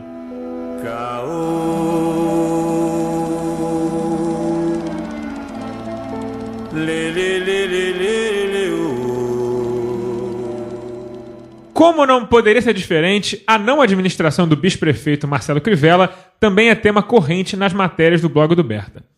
No fim do ano passado, você publicou uma matéria onde apurou que Crivella tirou o terreno de uma escola para ceder a uma fabricante de bíblias. Rememora pra gente essa reportagem e emenda para os ouvintes. Com base nos fatos que você vem apurando, dá para afirmar com certeza que a administração Crivella favorece as igrejas neopentecostais e seus aliados? Olha, realmente é, é um tema que eu gosto muito de falar lá no blog, enfim. É, e, é, e é, na verdade, muito óbvio, né? Assim, às vezes até é, é, facilita um pouco o meu trabalho, porque às vezes está tão óbvio que eu não preciso nem ser Onde muito. é que eu vou começar a procurar? É, pois é, eu não, não preciso ser muito um jornalista investigativo para poder descobrir essas matérias, enfim. Dá até de crachá na rua. É, pois é, pois é. Então eu, eu fiquei. É uma coisa que realmente facilita bastante a minha vida. É, mas esse caso é um caso curioso, na verdade, porque é, eu tinha visto aquilo e eu, e eu é, enfim, sou um leitor ali assíduo de diários oficiais, que é um, um- berço de pautas ali para mim, enfim, fico ali debruçado dias e dias, enfim. E aí tinha ficado com aquela história na cabeça. Eu falei, eu vi, pô, é, a prefeitura cedendo para um, um aluguel módico ali, um, é, um terreno ali em Del Castilho, perto do, do Nova América ali, para uma sociedade bíblica do Brasil. Eu falei, olha, isso aí realmente é daquelas coisas que, né, tá, tá realmente um pouco esquisito. É, e aí foram meses tentando descobrir que diabo era aquela história, enfim. É, na verdade, quem faz esse processo de, de cessão de terrenos, de aluguel, vendas, é a Secretaria de Fazenda. Então fui eu lá, primeiro, lei de acesso é, é, né, via eletrônica e tal, e aí me disseram, não, sem problema, você pode ver todo o processo administrativo, que tem os detalhes né, de como é que foi é, é, o aluguel, enfim, como é que funcionou aquilo. É, tá tudo liberado, você pode ir lá, não tem problema nenhum e tal. É, cheguei, e aí já não era bem assim. Eu falei, não, mas que diabo é isso, lei de acesso, não sei o quê, mas não... É, né? Que negócio de lei é esse, rapaz? É, isso aqui você sabe que não é bem assim, tem que abrir aqui um protocolo e tal, não funciona. Eu falei, mas, mas já está aqui, disseram que é só chegar, pegar, olhar, não tem problema. Não, mas aqui não, não é assim, a gente vai abrir um protocolo, daqui a, a mais um tempo a gente chama, me dá teu celular, que você volta aqui e tal. E nisso foram três vezes tentando, enfim, voltando lá e tal, e sempre é, encarando problema para conseguir o diabo daquele processo, de olhar como é que tinha acontecido aquilo ali. Até que chegou num determinado momento e um funcionário abnegado lá falou: olha só, é, o processo sumiu, amigo. Hum, esquece, porque. No TJ era comum. O processo eletrônico sumiu. eu vou botar aqui no sistema que o processo sumiu, desapareceu. Tem projeto que some mesmo, tem projeto que é sumido. É, É, diferente. É, então, é, é, realmente desiste porque desapareceu e eu vou botar isso aqui. Eu falei, tá, tá bom, beleza, desapareceu. E aí comecei a conversar com uma outra fonte e tal. Falei, não, mas dá uma olhada nas, nas outras coisas e tal. É, e aí eu fui descobrir que, na verdade, isso era uma coisa antiga, que é- lá atrás o Crivella é, é, é, já ele próprio publicou um decreto dizendo que aquele terreno que inicialmente serviria para uma escola é, poderia ser alugado, enfim, quer dizer, te- teve o dedo dele direto ali nesse processo todo que acabou é, com a, a, a sessão por um aluguel que eu acho que era coisa 3 mil reais, enfim, uma coisa bem, bem módica para para essa Sociedade Bíblica do Brasil, que é a grande fabri- fabricante de Bíblia do Brasil, enfim, não só da Universal, mas de todas, é, a, a- grande maioria das Bíblias do Brasil é, é- é a Sociedade Bíblica que, que produz. É, e, coincidentemente, é, há algum tempo atrás, a primeira-dama Silvia Jane, ela fazia parte da, da Sociedade Bíblica no Brasil aqui do... Que coincidência. É, Esse- negócio esse- esse é muito pequeno esse é, mercado. é uma coisa que, enfim. É, E aí, no fim das contas, publiquei a matéria mostrando tudo isso, né? Que na verdade era um espaço de uma escola que, que a prefeitura, no fim das contas, cedeu ali para a SBB, e eles disseram que, ah, então, na verdade, cancelamos tudo e tal, e, e, enfim. É, mas nada, na verdade, ficou muito claro. O, o, o Paulo Pinheiro, inclusive, entrou com um requerimento de informação, que deve estar para vir alguma informação adicional. Deve ter sido perdido também. Pois é. É, porque ainda há outros detalhes, enfim. é, é, a construtora, porque isso na verdade é um, é um terreno anexo a um condomínio, né, um condomínio grande ali de, de prédios ali em, em Del Castilho. É, e também fazia parte do processo, e isso foi efetivamente pago pela construtora, um valor em torno de 3 milhões de reais que a construtora pagou para que se fosse feita alguma outra coisa, alguma outra escola em algum outro lugar, se não fosse fazer ali, enfim. Então também não se sabe direito que fim levou esse dinheiro, para que, que ele foi usado. É, isso já foi pago, inclusive, na época do, do Eduardo Paz, não foi nem na gestão do, do Crivella. É, então esse é um exemplo, mas assim, outro exemplo dos mais óbvios, né? Assim, de repente eu tô lá lendo meu, meu, meu diário oficial e descubro que é, Crivella resolve criar uma subsecretaria de diversidade religiosa. Eu falei, ó, legal, né? Negócio, pô, uma coisa democrática e tal, né? Beleza. Mas assim. Estranho, mas legal. É, mas mais legal. Ach- Achei bom. O bom repórter acha curioso e vai atrás. É, achei curioso. É, e achei estranho porque ele não dizia ali na- no texto do Diário Oficial o nome do subsecretário. Ele colocava um código. Olha, o fulano que está, né, está nomeado no código tal passa, passa a assumir o código de subsecretário de, de- de diversidade Igual religiosa. policial de manifestação, né? Código alfanumérico. E aí fiquei com aquilo na cabeça. Falei, Ih, rapaz, esse negócio aí não tá. Enfim, aí comecei a fazer umas pesquisas e tal, não sei o quê. É, e aí, de repente, também olhei num outro sistema da prefeitura, que aí traz um organograma e tal. Aí vem o nome do sujeito. Filho de um bispo da Igreja Universal. Que entende muito de diversidade. Quem? Porque Quem afinal. poderia imaginar? Porque Não, afinal, a na Univers- Universal, que, ó, ele já publicou o livro aqui, Calor com os Orixás, os caras são muito Não, entendedores. e outra assim. coisa, a Universal Tem é muito secretismo, ó. tem descarrego, Não, tem menorá coisa. judaica. No Eu acho que há uma, altar. há uma, há uma diversidade muito grande no Universal, porque tem Universal em vários lugares. É, então é, muito bem diverso. diverso. É muito diverso. E mais, filho de um bispo da- da Igreja Universal e sócio da- da- de uma empresa da filha do Crivella. Ah, mas não diga. É. Ah, mas. Quem poderia imaginar? Assim eu fico achando que ele é corrupto. Não, a gente ri aqui, a gente brinca, e é, e é até legal que no blog do Berta A também. gente brinca porque é muito óbvio Berta que esses caras iam fazer o Berta isso. também né? tá sempre ali naquela ironia fina e tal. Porque, cara, assim, é. Não tem. A gente, a gente grita. é, tem que falar. E como é que a gente vai fazer, vai, vai, vai fazer né? Bom, no caso A do Crivella, fala, mas a no gente caso do Crivella a tem um falou antes, inclusive. No caso do né? Crivella tem um livro chamado Plano de Poder. Tá tudo lá. É, eu, eu até brinco tudo com lá. isso, né? Porque assim, como é, que, como é que as pessoas duvidam que há um plano de poder da Universal? livro chamado Meu o Plano de Universal Poder. fala assim, eu quero domar tudo. É. Ah, mentira, vocês estão exagerando. Cara, o cara tá Sim, o falando... Edir Macedo é tipo o cérebro, né? Ele quer conquistar o mundo. Os caras falam, não, Ah, mentira dele e tal. E a, a coisa vai ganhando caminho, assim... só um velhinho barbudo. E aí, e aí, assim, vai ganhando no, no pequeno, né? É, hoje ele é um prefeito de uma cidade importante, que é o Rio de Janeiro, Mas por mundialmente. outro lado, foi, uma experiência desastrosa. Mas, é, mas assim, é, é nesses pequenos, nessas pequenas secretarias, nesses pequenos É projetos, é onde base. você faz a Base. base. Que já tá, inclusive, feita. Então, só mantém. E aumenta um pouco. Não, e esses caras secretários disso, daquilo, É o celeirozinho de vereador, Sim, né? bota lá a faixa, obrigado, secretário fulano de tal. O cara para entrar como deputado vereador é mole. Então, e assim, a gente. E, e aí o trabalho do Berto é importante. E nesse caso, até a mídia hegemônica, principalmente a Rede Globo, dá- bate bastante por causa da, da questão econômica lá entre Record e Globo, etc. Mas, assim, é, nesse caso, cara, a gente, precisa mesmo falar, porque, assim, é muito claro que, que ele tá ali para isso, né? A gente, aí o Crivella é um caso que a gente fala já desde a da eleição, a gente entrou aqui com ele sendo eleito, a gente começou aqui nosso programa, que ele entrou para isso. O Crivella entrou para cuidar da vida das pessoas da Universal. E, é, ele, e ele esconde muito pouco isso também, né?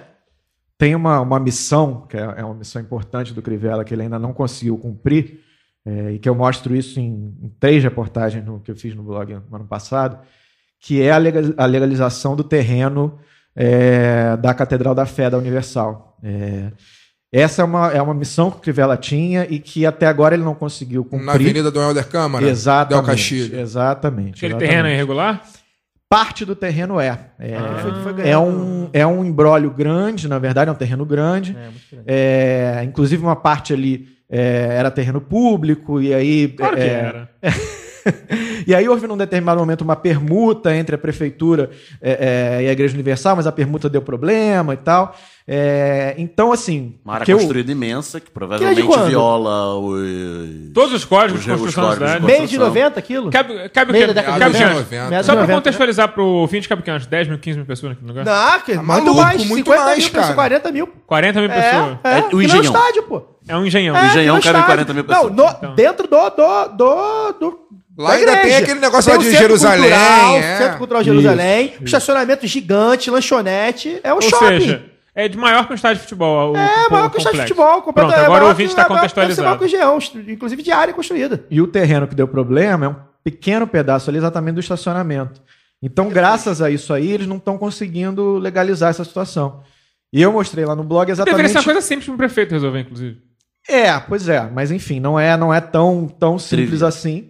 É, e aí eu, eu, enfim, foquei nesse assunto e, e, se eu não me engano, até hoje não, não foi resolvido esse problema, porque a Secretaria de Fazenda é, acabou fazendo também é, a licitação de uma forma que não era correta, o Tribunal de Contas entrou, então até hoje existe uma, uma pendência nesse terreno. E pelo que eu sei, na verdade, era uma das grandes missões ali do Crivella, é, é, é, conseguir fazer essa, essa legalização que até agora é, não conseguiu. E aí, inclusive, fazendo a pesquisa do terreno, eu descobri que tem uma dívida milionária de IPTU, que a, a igreja está dizendo que não deve pagar, ela está questionando, mas a prefeitura tem um litígio em relação ao IPTU também desse terreno. É, mas, enfim, é mais uma questão ligada à Igreja Universal e uma questão é bastante óbvia, entendeu? Quer dizer, é, é, que a gente consegue detectar também com bastante Vai facilidade. contextualizar a igreja? A, Também, a- a também. a catedral, a catedral. Mundial da Fé, também conhecida como Templo da Glória do Novo Israel. Templo Maior também. É, ela foi, co- começou a ser construída em 5 de julho de 97 e terminou em 15 de agosto de 99. É um lugar que. Obra rápida. É, é um lugar que só de, com as construções externas chega a 72 mil metros quadrados. E de era área. sede da Universal até o Templo, Até de, o Salomão, Templo de que é, Salomão. segundo aqui o Wikipedia, menor do que... Ah, é? O Templo de Engraçado, Salomão pela- é 66 mil pelas fotos parece maior. metros, é. E quadrados. E, e segundo aqui o Wikipedia também, 12 mil pessoas sentadas. É, não é? Então, sentadas. eu chutei 20, chutei não, bem não, melhor não, que não, você. não, não, deve, deve caber mais.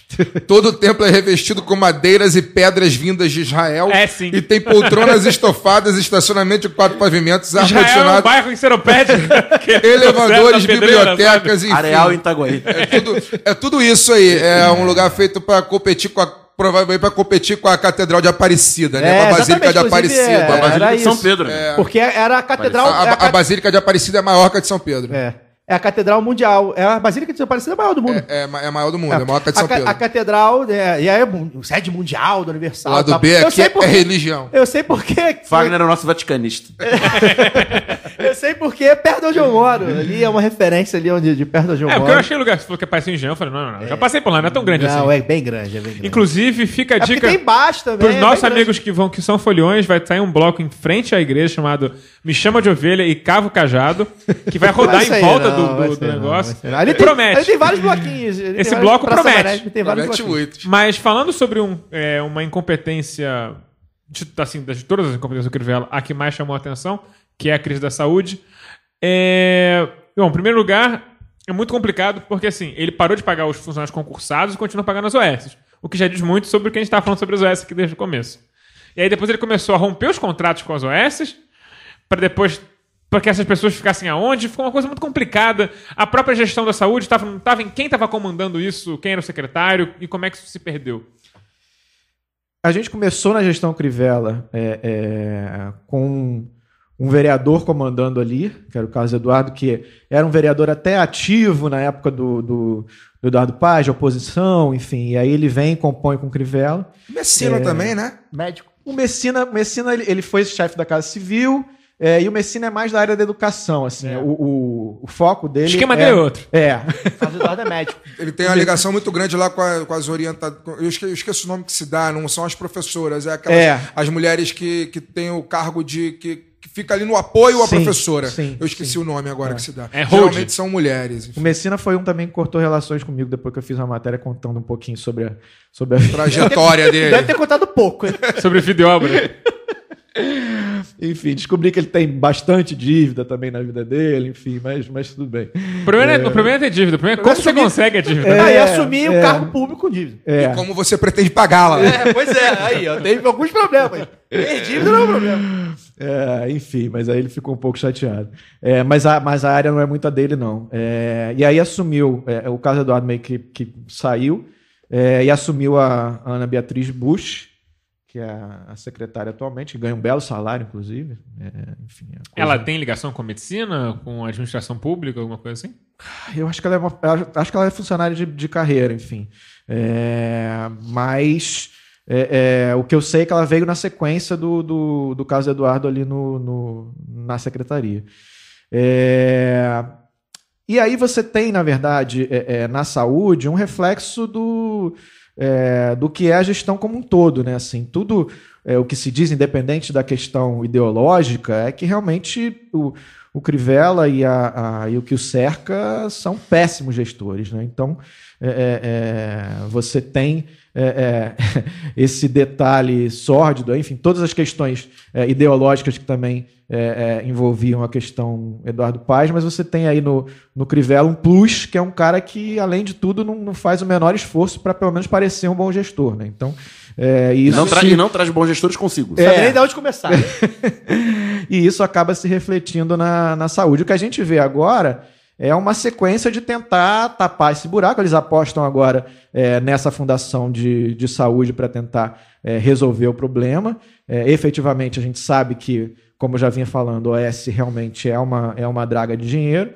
É, mas chega essa história da Fundação de Saúde de uma forma meio emergencial. Eles publicaram agora essa semana ainda diversos contratos emergenciais, então não se faz planejamento de saúde. É tudo realmente, ok, beleza. Saúde e emergência, né? A gente até liga uma, uma coisa a outra, mas assim, é, não da forma que é feita. Quer dizer, você tem, na verdade, a saúde sendo hoje guiada por emergência. Não é assim que você. Mesmo você que não trabalha. seja sacanagem, não vai funcionar. Exatamente. Não- as coisas não funcionam. dizer, assim. é- é, então, e aí você criou toda essa, ah, todo esse caos aí que a gente, que a gente viveu. O que, o que existe de perspectiva para o Crivella, na verdade, o que eu consigo detectar é, de sobrevivência dele, né?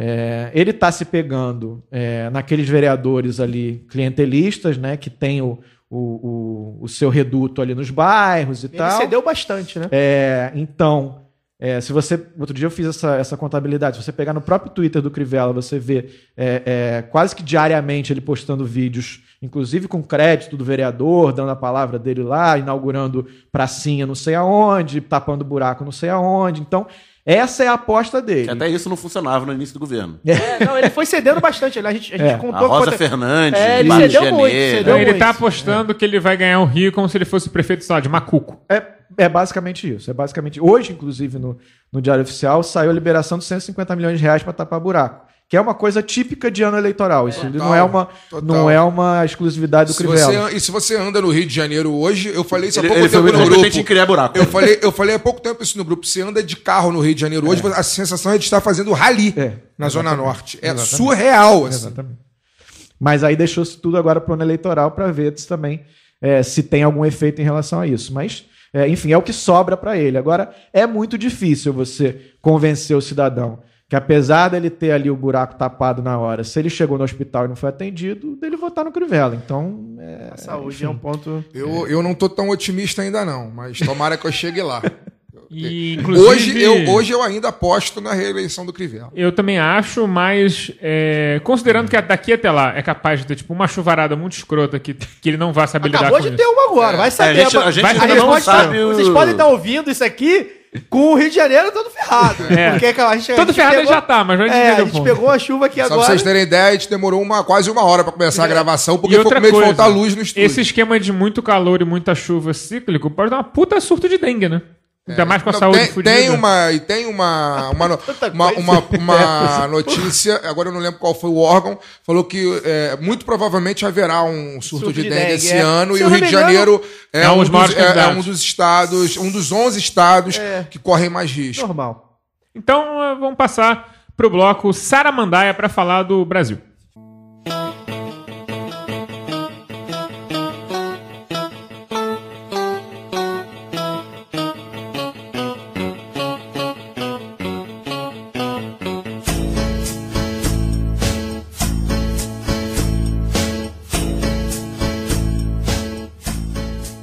Completamos um mês do segundo ano de mandato de Jair Bolsonaro e parece que já são 20 anos. Teve falha no Enem e no SISU prejudicando milhares de jovens, assessor demitido e redemitido da Casa Civil e, claro, a cereja de bosta do vídeo nazista de Roberto Alvim. Berta, na sua visão, a mídia hegemônica tem sido leniente com algumas práticas do governo Bolsonaro ou simplesmente não entendeu o jogo do presidente neofascista? Rapaz. Toma essa pergunta aí logo.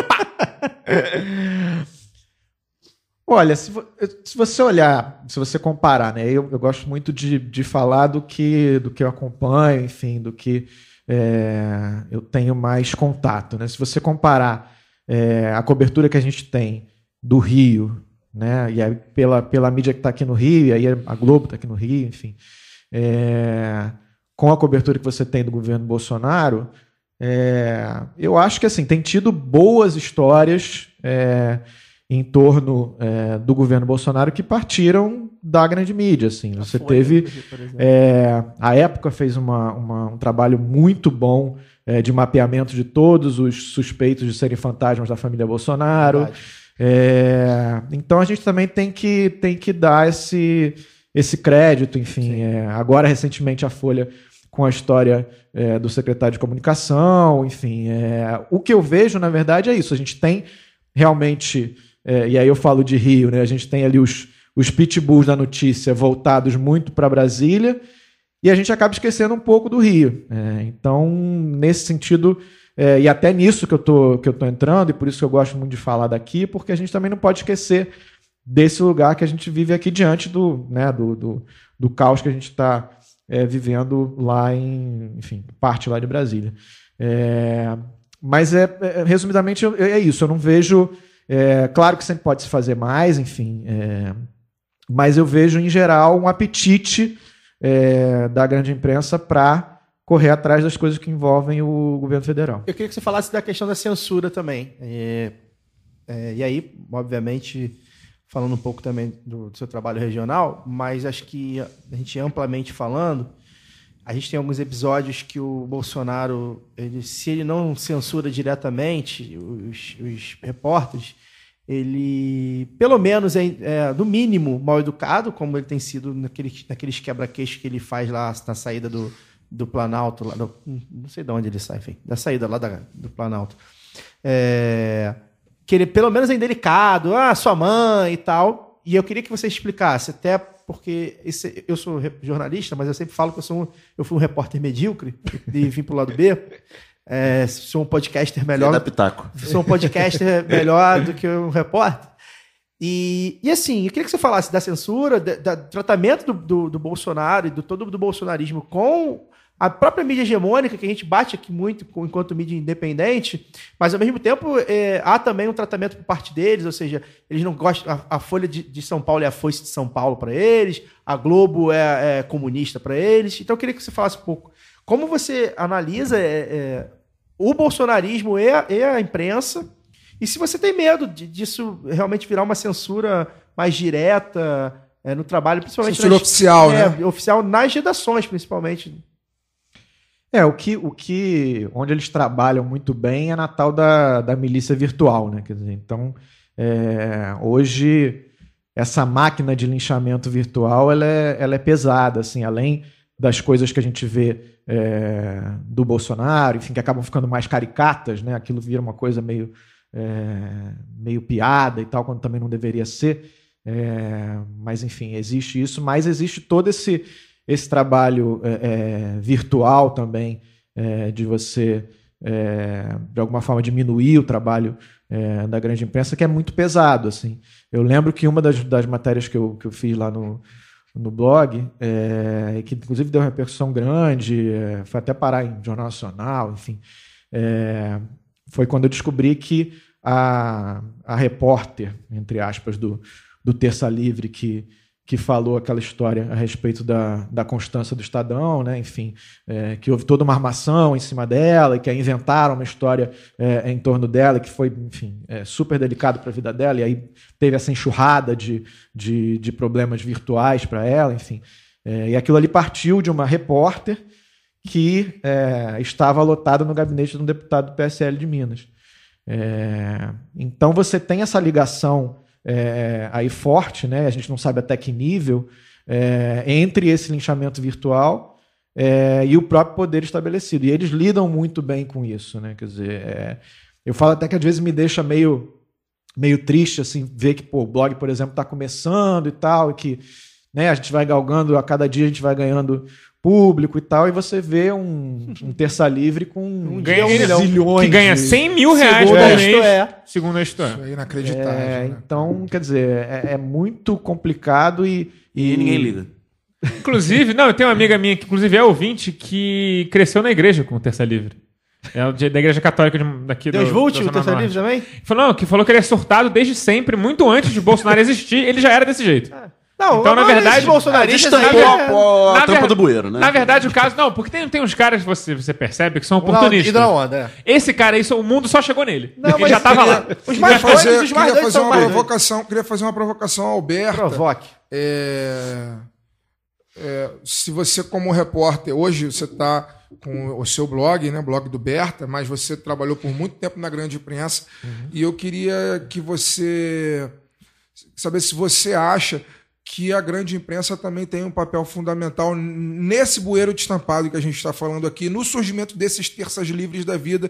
Se você acha que a grande imprensa teve um papel nisso e se teve até onde teve, né? É, no surgimento desses monstros que é que a, a partir da demonização da política feita por parte da grande imprensa acabou gerando um espaço, um vácuo aberto para que essa turma ocupe o poder que foi ocupado hoje. É. Você, como repórter de imprensa por muito tempo, enxerga isso? É, o que eu pude ver lá dentro, é, assim, é na verdade muito pecado por, por omissão, né? Assim, a gente não, é, a gente acaba tendo nesse período que eu passei lá, é uma espécie de uma autocensura velada, enfim, não é uma coisa é, exatamente uma coisa tipo não faça, não pode, mas é tipo é, ah, não sei, mas quem é que, pô, mas tem a, mas a polícia tá falando, mas é o Ministério Público tá falando, é você e tal. Então, quer dizer, é, o ambiente de redação hoje em dia, não sei se porque assim, tô, tô fora de redação há, há três anos, mas acredito que não tenha mudado muito, pelo que eu vejo, inclusive, saindo. É, ele é muito é, pouco propício ao jornalismo investigativo. É, isso eu acho. Né? É, eu, eu acho muito ruim, porque na verdade você. É, isso é uma das lições que é, não sei se o pessoal aprendeu com essa história toda da Vaza Jato. É, a gente passou aí é, que, três anos, dois anos, é, basicamente reproduzindo o que o Ministério Público falava. Isso. isso é muito ruim, quer dizer, porque é, é, a gente viu o que, que tinha por trás disso aí. E realmente não era é, nada muito republicano. Então, é, é, realmente o que a gente vê é, e que poderia ser melhorado é isso. Quer dizer, o ambiente deveria ser muito mais favorável a um jornalismo investigativo que seja investigativo mesmo, né? Da gente não ficar simplesmente reproduzindo o que uma autoridade vai te cantar, o que, é, é, enfim, aquela fonte que tem um determinado é, é, interesse vai, vai te falar, enfim. É, então, essa lição é que eu, eu acho que seria importante a gente tirar é, dos acontecimentos que a gente, que a gente veio presenciando nos últimos tempos. É, Agora, eu acho que a grande imprensa ainda tem um papel importante, porque, no fundo, O é, é o alcance e acaba sendo, ainda que enxuta, né? É, é, é onde o jornalismo profissional ainda é maior, enfim, ela é, ela é necessária.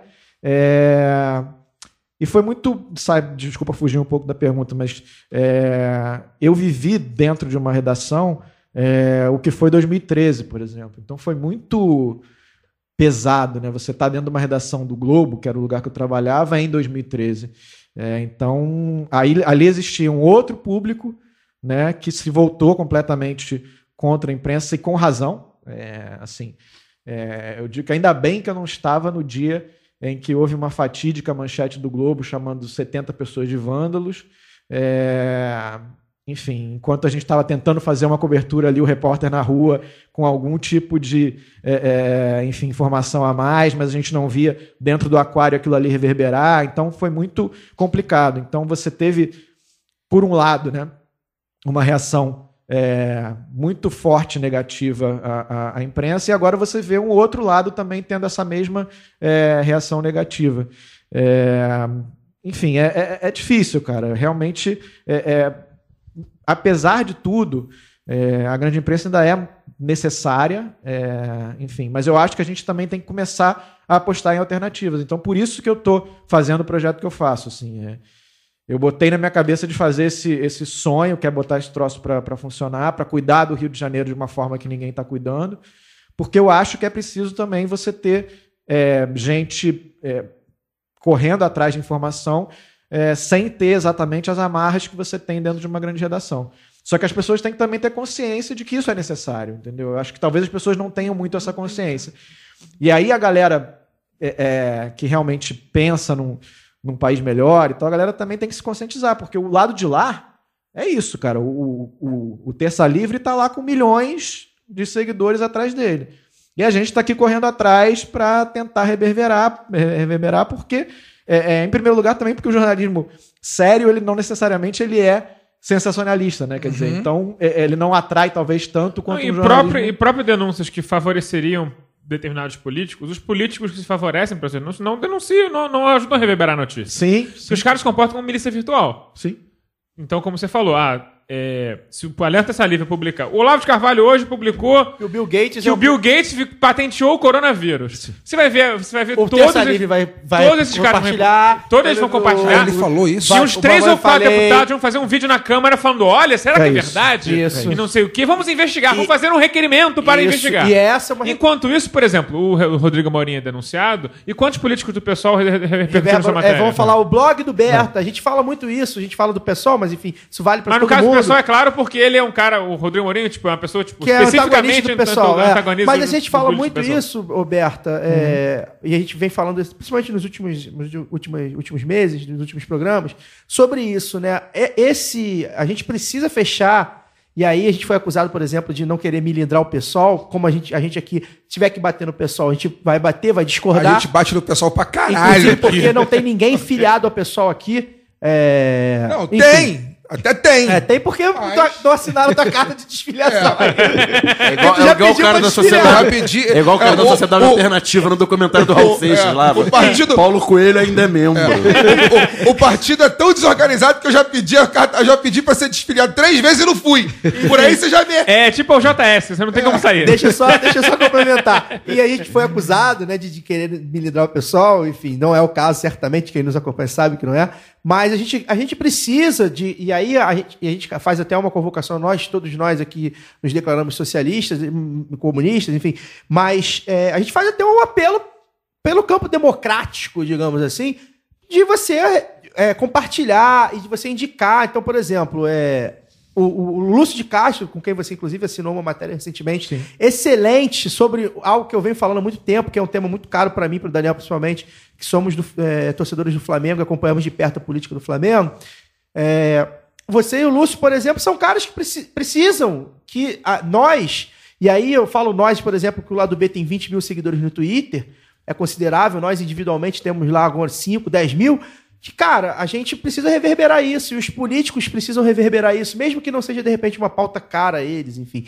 Mas só citar, ó, fulano de tal tá de olho aqui na, no azeite dúvida. royal. Exatamente. Fulano É de isso. tal tá de olho aqui, vamos ver o que, que O lado, tem. como de, se o lado fosse- de lá é muito mais É eficiente. muito Não, mais é, eficiente com mentiras. Exatamente. Não, exatamente. É isso, é isso. E aí a galera, e a galera da esquerda, em vez de ela se focar em, re- em reverberar o que é interessante pra Reverbera ela, o que a direita tá reverbera o falando. deles. É isso. Então a gente acaba sendo, a, a grande parte da Caixa de esquerda online acaba sendo ca- capturado como caixa eles, de pau- deles. eles pautam a gente, né? E aí é, tem coisas, a gente di- discute bastante sobre isso, tem coisas que a gente precisa de fato falar, é, mas tem outras que a gente precisa realmente aprender a lidar. Além de aprender a lidar, tem que abrir o bolso. Porque o. Não, é sério. Porque esses caras aí fazem financiamento, aquela menina que de Santa Catarina, que era professora e andava. Sim, é de- porque- Professora de direita. É. A campanha dela, arrumaram uma mesada pra ela de 25 mil reais pra fazer É, campanha. então, mas aí Só também é de- complicado. de porque os caras- pequeno. É, então, é, tem que ver se é, né? Porque assim, a grana tá com os caras. A gente, a- e aí, sempre que a gente, a gente fala de grana, e a gente precisa, o lado B precisa, o Berta vai abrir o financiamento coletivo dele, que a gente já falou pra ele abrir, precisa. O Lúcio de Castro precisa abrir o financiamento Convença coletivo. ele, por favor. Nem que Eu seja vou- dois reais, cinco reais. Agora, só, só assim. Vamos abrir o nome dele sem eles ele estão com saber. as granas, cara. Ele- os, E pra os ele. empresários estão com os caras. A gente precisa de cinco em cinco reais. Mas É. olha, mas só fazer um paralelo nisso, o tá tendo aí a campanha democrata pra, pra ver quem vai ser o candidato contra o Trump. O, o Bernie Sanders é o cara que mais arrecadou dinheiro na campanha e o ticket médio dele é 14 dólares. É, não, Marcelo Freixo, quando fez campanha, também foi o que mais arrecadou. Foi um sucesso. Foi um sucesso. Dá pra fazer. A gente, a gente não tava dizendo que não dá, mas é mais difícil. E só pra, só pra falar sobre grande redação, e aí, é, um, complemento, na verdade, o próprio Lúcio fala muito isso, né, da agência Spotlight, que é, é- é o blog do Lúcio, remetendo ao, à agência Spotlight do filme Boston que ganhou, do Boston Globe, que ganhou, ganhou o Oscar, o filme, enfim, que é excelente, pra quem é jornalista. indica. Grande livro É um também. grande livro também. E, e as- a- os jornais hoje não têm. Alguns não têm nem capacidade de fato, são, estão falindo de fato. Inclusive, o Boston são. Globe fechou a, gente, a Spotlight antes do filme sair. É, exatamente. A gente sabe. Mas alguns poderiam manter, se não uma equipe, um, um- um repórter e um estagiário, porque Se o estagiário vira. ganha 400 reais mesmo, foda-se. Um- olha só, a gente não vai, a gente não con- consegue te dar uma sala, uma equipe, mas pô, olha só, você vai ser nosso. Né? Então assim, o próprio, e aí eu falo do Você Lúcio, acesso. do Lúcio e do Berta, que são dois caras né, eu, enquanto jornalista, admiro muito o a trabalho, a segue, gente segue, a gente sabe. Que são sabe. caras que, assim, se a grande imprensa se prestasse, pelo menos, a ter um verniz de jornalismo sério, esses caras estavam contratados, olha só. Estão livres, seu- faz vocês vão fazer o que vocês aí. quiserem aí. E- Joga solto meio Joga campo, solto aí, vambora. Só que assim. sem voltar a marcar. Exato. E aí, é, é, por quê? São tra- é trabalho diferenciado. É claro que de vez em quando na grande imprensa surge bons trabalhos. E a gente fala isso porque nós temos, inclusive, muitos ouvintes na grande imprensa. E a gente, alguns. Um Rafael deles- Soares, do deles a Extra, é um deles, que a gente Soares sempre fala, uma grande repórter. matéria Muito bom. na, pra época. Até o Joel, Joel Luiz, o, o que a gente segue também, o advogado, é, fez lá um- umas coisas que é realmente interessante, a narrativa sobre matar inocentes, enfim. De fato, foi muito interessante o que o Joel falou, mas para uma grande imprensa, a matéria da época, como morre inocente no, no Rio de Janeiro, do Rafael Soares, que é um cara que cobre polícia, para mim, Ele é ótimo. ele é ótimo. Ele é ótimo. Dentro lá, da- é, é aquilo, é guerrilha, é o que eu sempre falo, ó, de repente o, o editor não quer que passe um negócio, ele vai tentar passar, e o editor, ó, isso aqui a gente tenta passar. A autocensura, eu, eu trabalhei em redação, não, não nesses casos grandes. Autocensura é a maior A censura. autocensura é a maior censura disparada. A gente, ó, pô, cara, a gente precisa, vou botar. Vou botar pra ver qual é. Vocês têm que aprender com o corte, advogado. O editor que corte. Que é advogado que editor. faz aquela petição safada, que pede Exato, tudo. pede tudo. Pede a mãe. Trabalhista, pede então, o cacete. Trabalhista, então, tem lá Agora 20 não, porque mudou a lei. É. Mas no cível pede tudo. Então, O- assim, só, só para completar, Fagner, é, é, e aí a, gente- a nossa reclamação é essa, né? E a gente sabe que isso vai remeter lá no comercial, né? No, no setor comercial, no setor de publicidade. E aí que é onde mora o, o- o perigo. Então a gente tem que. E, e dar força, cara. Dar força sempre para a produção independente, que é o que vai, vai restar. E assim, se vocês abrirem, quem não conhece o blog do Berta, e aí principalmente quem é do Rio, tem que seguir. Se vocês abrirem lá, cara, é quase uma, uma por dia, pelo menos três, quatro por semana. É um trabalho, porra, muito difícil de ser feito, com, com documentos oficiais. Sozinho. Sozinho, com documentos oficiais, indo nos lugares que precisa ir, falando com as pessoas que precisam falar. Então, assim, cara, é um puta trabalho. Não se faz jornalismo, jornalismo desse jeito. Não é jornalismo de, de agência, ah, peguei na agência. Não é jornalismo de assessoria, é difícil pra caralho. Então a gente precisa valorizar. Se a gente não consegue valorizar com dinheiro, pelo menos a gente valo- valoriza compartilhando, mandando, manda no zap, né? Porque assim, é isso que eles fazem.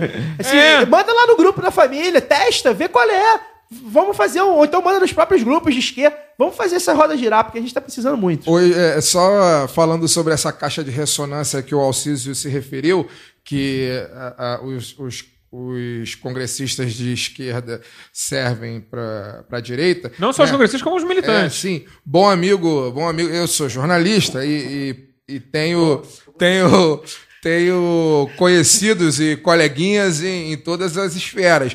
Ainda bem que não tenho coleguinha que trabalhe para Bolsonaro. Quem trabalha para Bolsonaro não é meu coleguinha. Bolsonaro, Pavitz, essas coisas não são meu- meus coleguinhas. Mas é no mesmo mas, mas tenho, mas tenho gente que trabalha para direita que é coleguinha meu, né, profissional de jornalismo e tal. E me mandou, esse bom amigo me mandou uma mensagem essa semana que eu achei sensacional. Ah, eu- eu ia No- publicar. Tipo, no domingo, acho que ele não mandou. deu os nomes. Ele falou: alguém postou esses dias uma fala do pessoal que cuida da conta do PSDB no Twitter. Que dizia que a intenção era gerar envolvimento mesmo e tal. Pra quem não sabe, a conta do PSDB tá toda engraçadinha aí nos últimos tempos Tá e tal. É, é. E aí ele coloca, e que a esquerda sempre caía nessas iscas. Aí ele lembrou, em janeiro do ano passado fizemos uma publicação que bombou. Fizemos, ele está dizendo, a equipe desse deputado que ele trabalha como assessor, um deputado de direita. Né? Em, em em janeiro do ano passado fizemos uma publicação que bombou nas redes. Muita porrada, mas um alcance de milhões. Domingo, alguma página de esquerda aí reviveu a postagem e de domingo para hoje nossa página teve mais de um milhão de alcance. Meu relatório mensal fica lindo. Ele colocou esse tipo de coisa. Porque aí é justamente isso que a gente faz, cara. Por que, que a gente fica repercutindo o assunto? E manda o link original Por e todo que mundo que a vai gente lá, faz isso, clica, aí- cara? aí- não, aí comenta, retuita. É isso, É é bom Olha lembrar que absurdo. que não, cara. os Quem quer ver essa porra? Nos conceitos de publicidade do século XX é, e, do, e do começo do século XXI, havia a propaganda negativa e tal.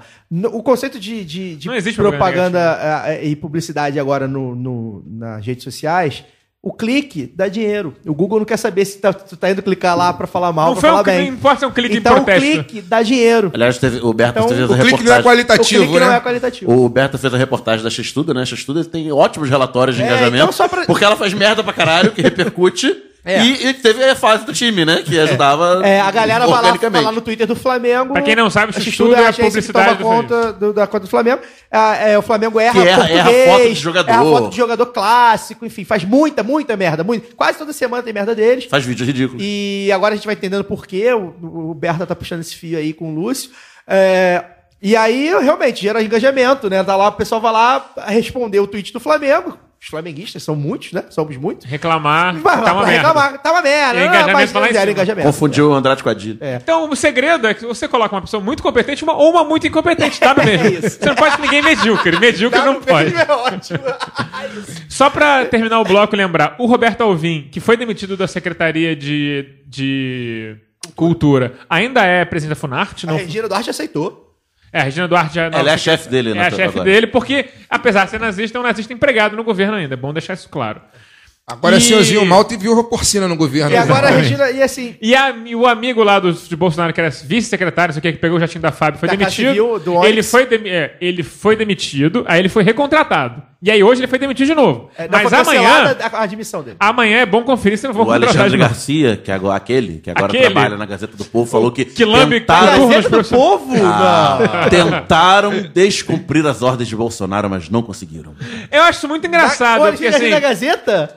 É, essa- essa narrativa- Tirar Puta um- ponto da Gazeta. Tirar um raio-x do saco do Bolsonaro vai estar lá a carinha do Milton Alexandre Neves. Garcia, né, né, com a boquinha aberta, assim, Alexandre- sorrindo, né, cara? Que sujeito lamentável, Então, cara. é, Ah, mas é Faz. estranho. Logo o Alexandre Garcia, que foi, pô, assessor, assessor da ditadura. É, então, é só meu Deus. Filhote da ditadura. Só pra concluir o bloco... Enriqueceram na ditadura. Porra, Engordaram, cresceram, cresceram, engordaram. Eu diria o velho caudilho. Aniversário há pouco tempo. Não, mas assim, é, cumpre aí ver se o cara não vai ser reempregado de novo, que é possível que arrumem, um carguinho Quando pra ele. esfriar, vai aparecer. Coitado do Berta, vai ter que ver, tomar conta dessa porra toda. O diário oficial é de fato. Ele é do Rio? Ele Não, pode não, aparecer não, aí, não, né? não. O cara, é não, mas eu acho que o cara é carioca. O maluco lá. Nossa. Tem maior carinha de playboy da barra. O Alvin é carioca. Sim. Vamos não, mas esse, isso é Mas, rolo do tava- ônibus. mas, mas fez carreira em São Paulo também, eu acho. É, o, Tô ouvindo dava aula na cal aqui. Não, mas ele, Não, ele é ele ficou famoso pelo teatro no Arena Augusta, ali perto da Galeria Lufino. Mas enfim, é, esse foi mais o Lado B do Rio. Lembrando que estamos em todas as redes sociais como Lado B do Rio, exceto no Instagram, onde é Lado B do RJ. Tentando pô, pegar esse lado B do Rio aí, que Os tem cara- no Instagram, mas nem posta nada e tal. Se, eu- se tiver alguém que conheça alguém do Instagram, galera, vamos entrar em contato aí. E o tique, tiquezinho azul do, do Twitter também pro lado B do Rio. Se alguém tiver alguém trabalhando. Acesse nosso site lá do bedorio.com.br, a gente tem sempre publicando alguns textos novos.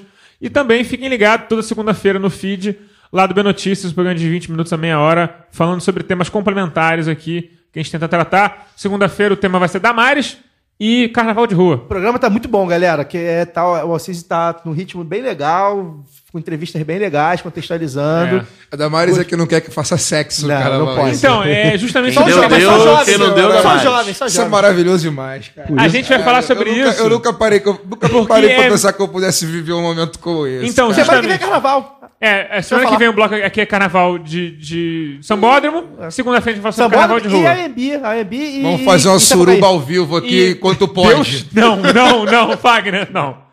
Suruba com você, não dá. Enquanto pode. Aí os meus olhos vão ser queimados. Seus olhos e outras coisas. Vendo que o Fagner fez suruba com Eu- muito artista. Eu vou dar razão a Damares nesse momento.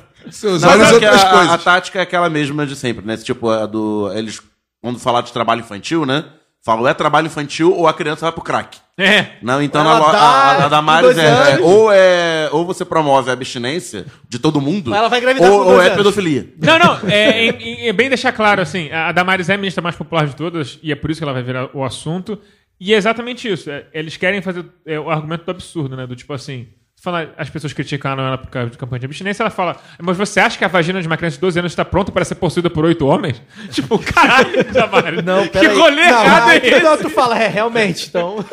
Então, é isso, mas é isso, é jogar, é jogar absurdo. mesmo. Mas enfim. É, Berta, muito obrigado. Suas considerações, seus jabás, como a gente faz para acessar seu blog, como faz para ajudar financeiramente o seu projeto. Então, financeiramente, ela tem que convencer o Lúcio a fazer um projeto comigo. Pô, Então, daqui a quatro anos Não, começa. sério, vou- eu vou, eu vou tomar a frente. Né? Vou Vamos tomar embora, a frente. vamos- vamos dar Porque casa dele, vamos Cara, arrastar ele de lá pra assinar cara, um olha documento. só, A gente não. conseguiu trazer ele no programa, vai conseguir É, convencer não, ele a mas eu tenho fazer o isso. WhatsApp dele, vou mandar. Desculpa, Beto, só pra te interromper. É muito necessário. Tenta, tenta convencer, senão vai parte sozinho. Tá- tá bom, Porque tá a bom, galera tá bom. vai ajudar. E assim, mesmo que não vá, você não vai conseguir fazer sua redação em casa, É mais que zero. é mais que zero. Claro, claro, claro. Entendeu? É, é ali o teu, tua cerveja, teu mate. Não, enfim, por enquanto tô lá no blog do Berta.com, cara, sempre tem coisa, tem coisa nova lá.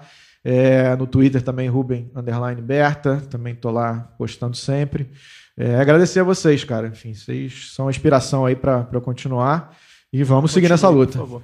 É, só explicar também, é, Rubem Berta tem a ver com o... o Isso. Da Varig. isso. É, conta a história, conta a história. não, é, porque eu é, perguntar, gente foi- foi muito pô, perguntado Rubem quê. Berta dá- é, tem a ver com a Varig? Eu, não, não, não é Mas o tem cara da. Varig, não. Tem, tem, tem, tem. Meu avô, meu avô ele foi o primeiro funcionário da Varig e depois foi presidente da empresa há muito tempo. Mas, enfim, infelizmente ele Então morreu você- cedo e Você podia fazer aquela matéria sobre aquele avião da Varig que desapareceu no meio do mar com um monte de, de obra de arte milionária dentro? Seria uma boa matéria pro seu blog. É, pois é.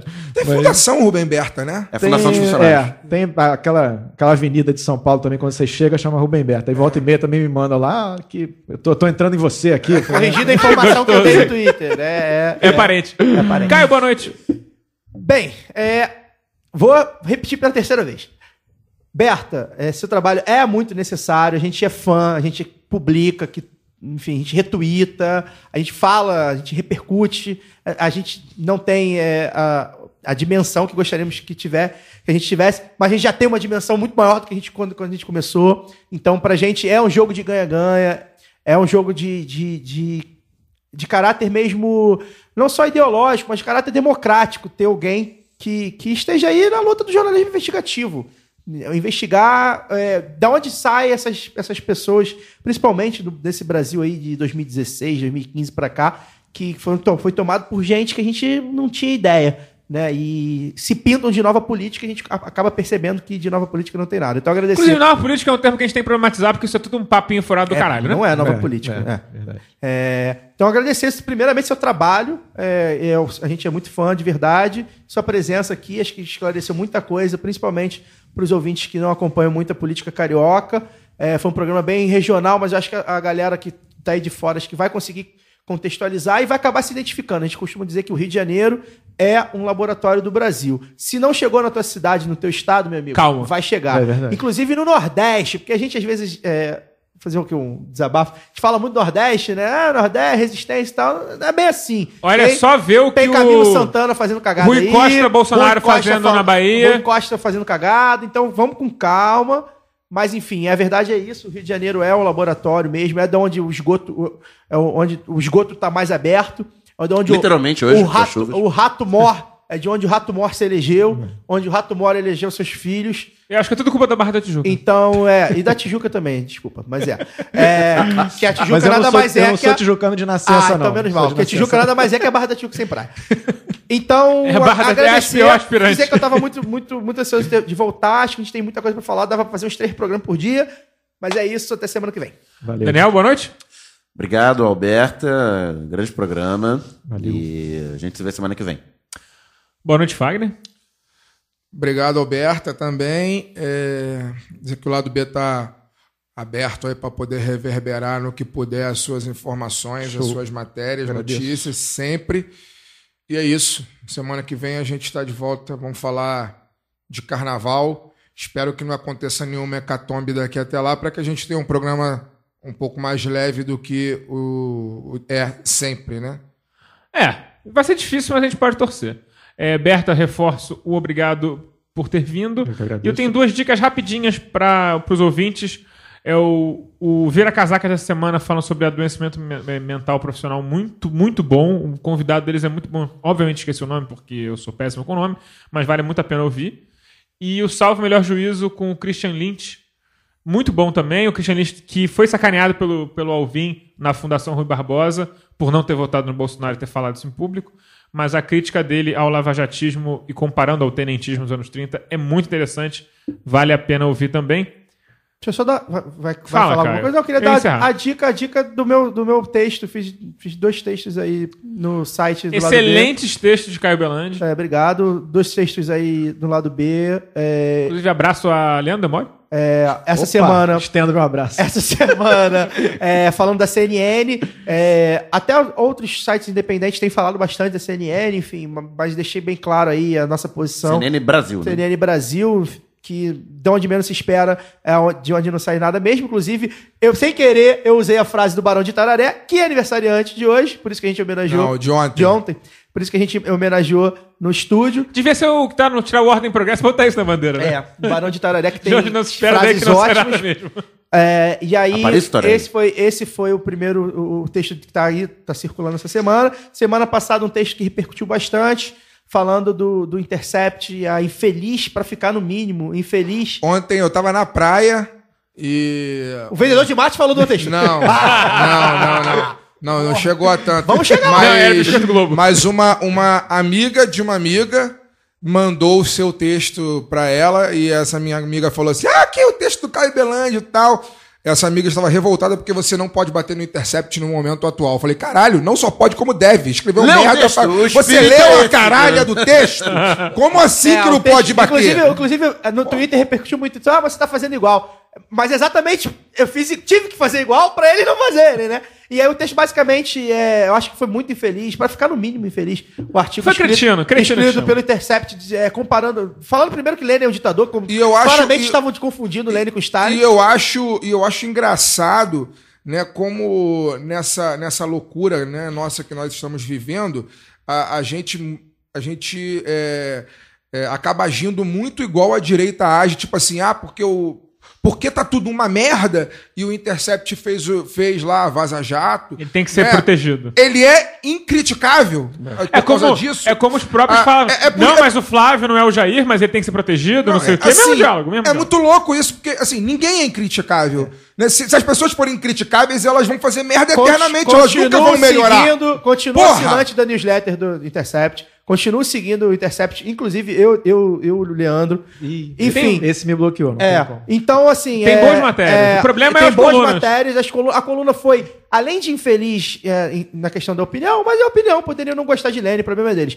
Foi feliz no timing e foi feliz na, na- na- nas mentiras. Foi revisionismo histórico. histórico. Então, assim, é, a, gente, a gente. Meio que eu, eu fiz a- a- o texto, mas eu sei que foi um sentimento coletivo do lado B e a gente aprovou aquele texto e tal. Dizer também que a gente, a gente também fez um, um texto é, nos posicionando sobre o caso da- do rapaz aí que estava assediando meninas de 14 anos, um socialista aí que eu não sei quem é, mas a gente realmente, de fato, conhecia ele no Twitter. A gente acabou é, retweetando coisas dele e tal. Então também a mesma coisa, um socialista, um marxista. Poxa, vão protegê-lo? Não, o cara, o cara tava assediando uma menina de 14 anos. Foda-se qual é que, que, que ele é. Né? E ainda que, de repente, as opiniões dele, pô, legal pra caralho. Enfim, então a gente, a gente se posiciona, a gente não tem medo de se posicionar, e inclusive continua, o Intercept continua, pra mim, sendo o melhor veículo é, independente ou alternativo. Eu chamo- eu chamo de média mídia. É média de, mídia. De reportagem. É, é nem grande nem pequeno, Eles são é tão independentes que são independentes dos fatos. Mas assim, as reportagens continuam. A gente precisa ainda das reportagens do Intercept. Eles têm um trabalho, inclusive, financeiramente, muito pujante. Então, é, bons profissionais que a gente sabe, a gente já trouxe aqui. Então, assim, só que eles deveriam, se não sabe do assunto, não fala, não- ah, deixa pra lá, entendeu? Acho que e- e seria muito, muito cômodo. E, Inclusive, eles tinham um cara que escrevia pro, pra eles, que é um cara de esquerda que é altamente crítico ao stalinismo, que chama-se Mário Magalhães, que não escreve mais pra eles, rapaz. Podia ter chamado ele pra fazer essa coluna. Teria sido mais o honesto. Mário vai assinar uma coluna em breve no www.ladoedorio.com.br. A gente não paga nada. Tá convidado. A gente não paga nada, Tá mas a gente dá É, abraço. já, dá pra Está pagar. feito O, o Mário, o Mário vai vir ao programa esse ano, Ah, esse- com certeza, que Tá todo ano ele vem. Tá lançando livro. Todo ano ele vem. Tá lançando livro. É, então, é, inclu- inclusive, se ele quiser trazer o Wagner Moura junto, a gente deixa. E até semana que vem com mais uma do B do Rio.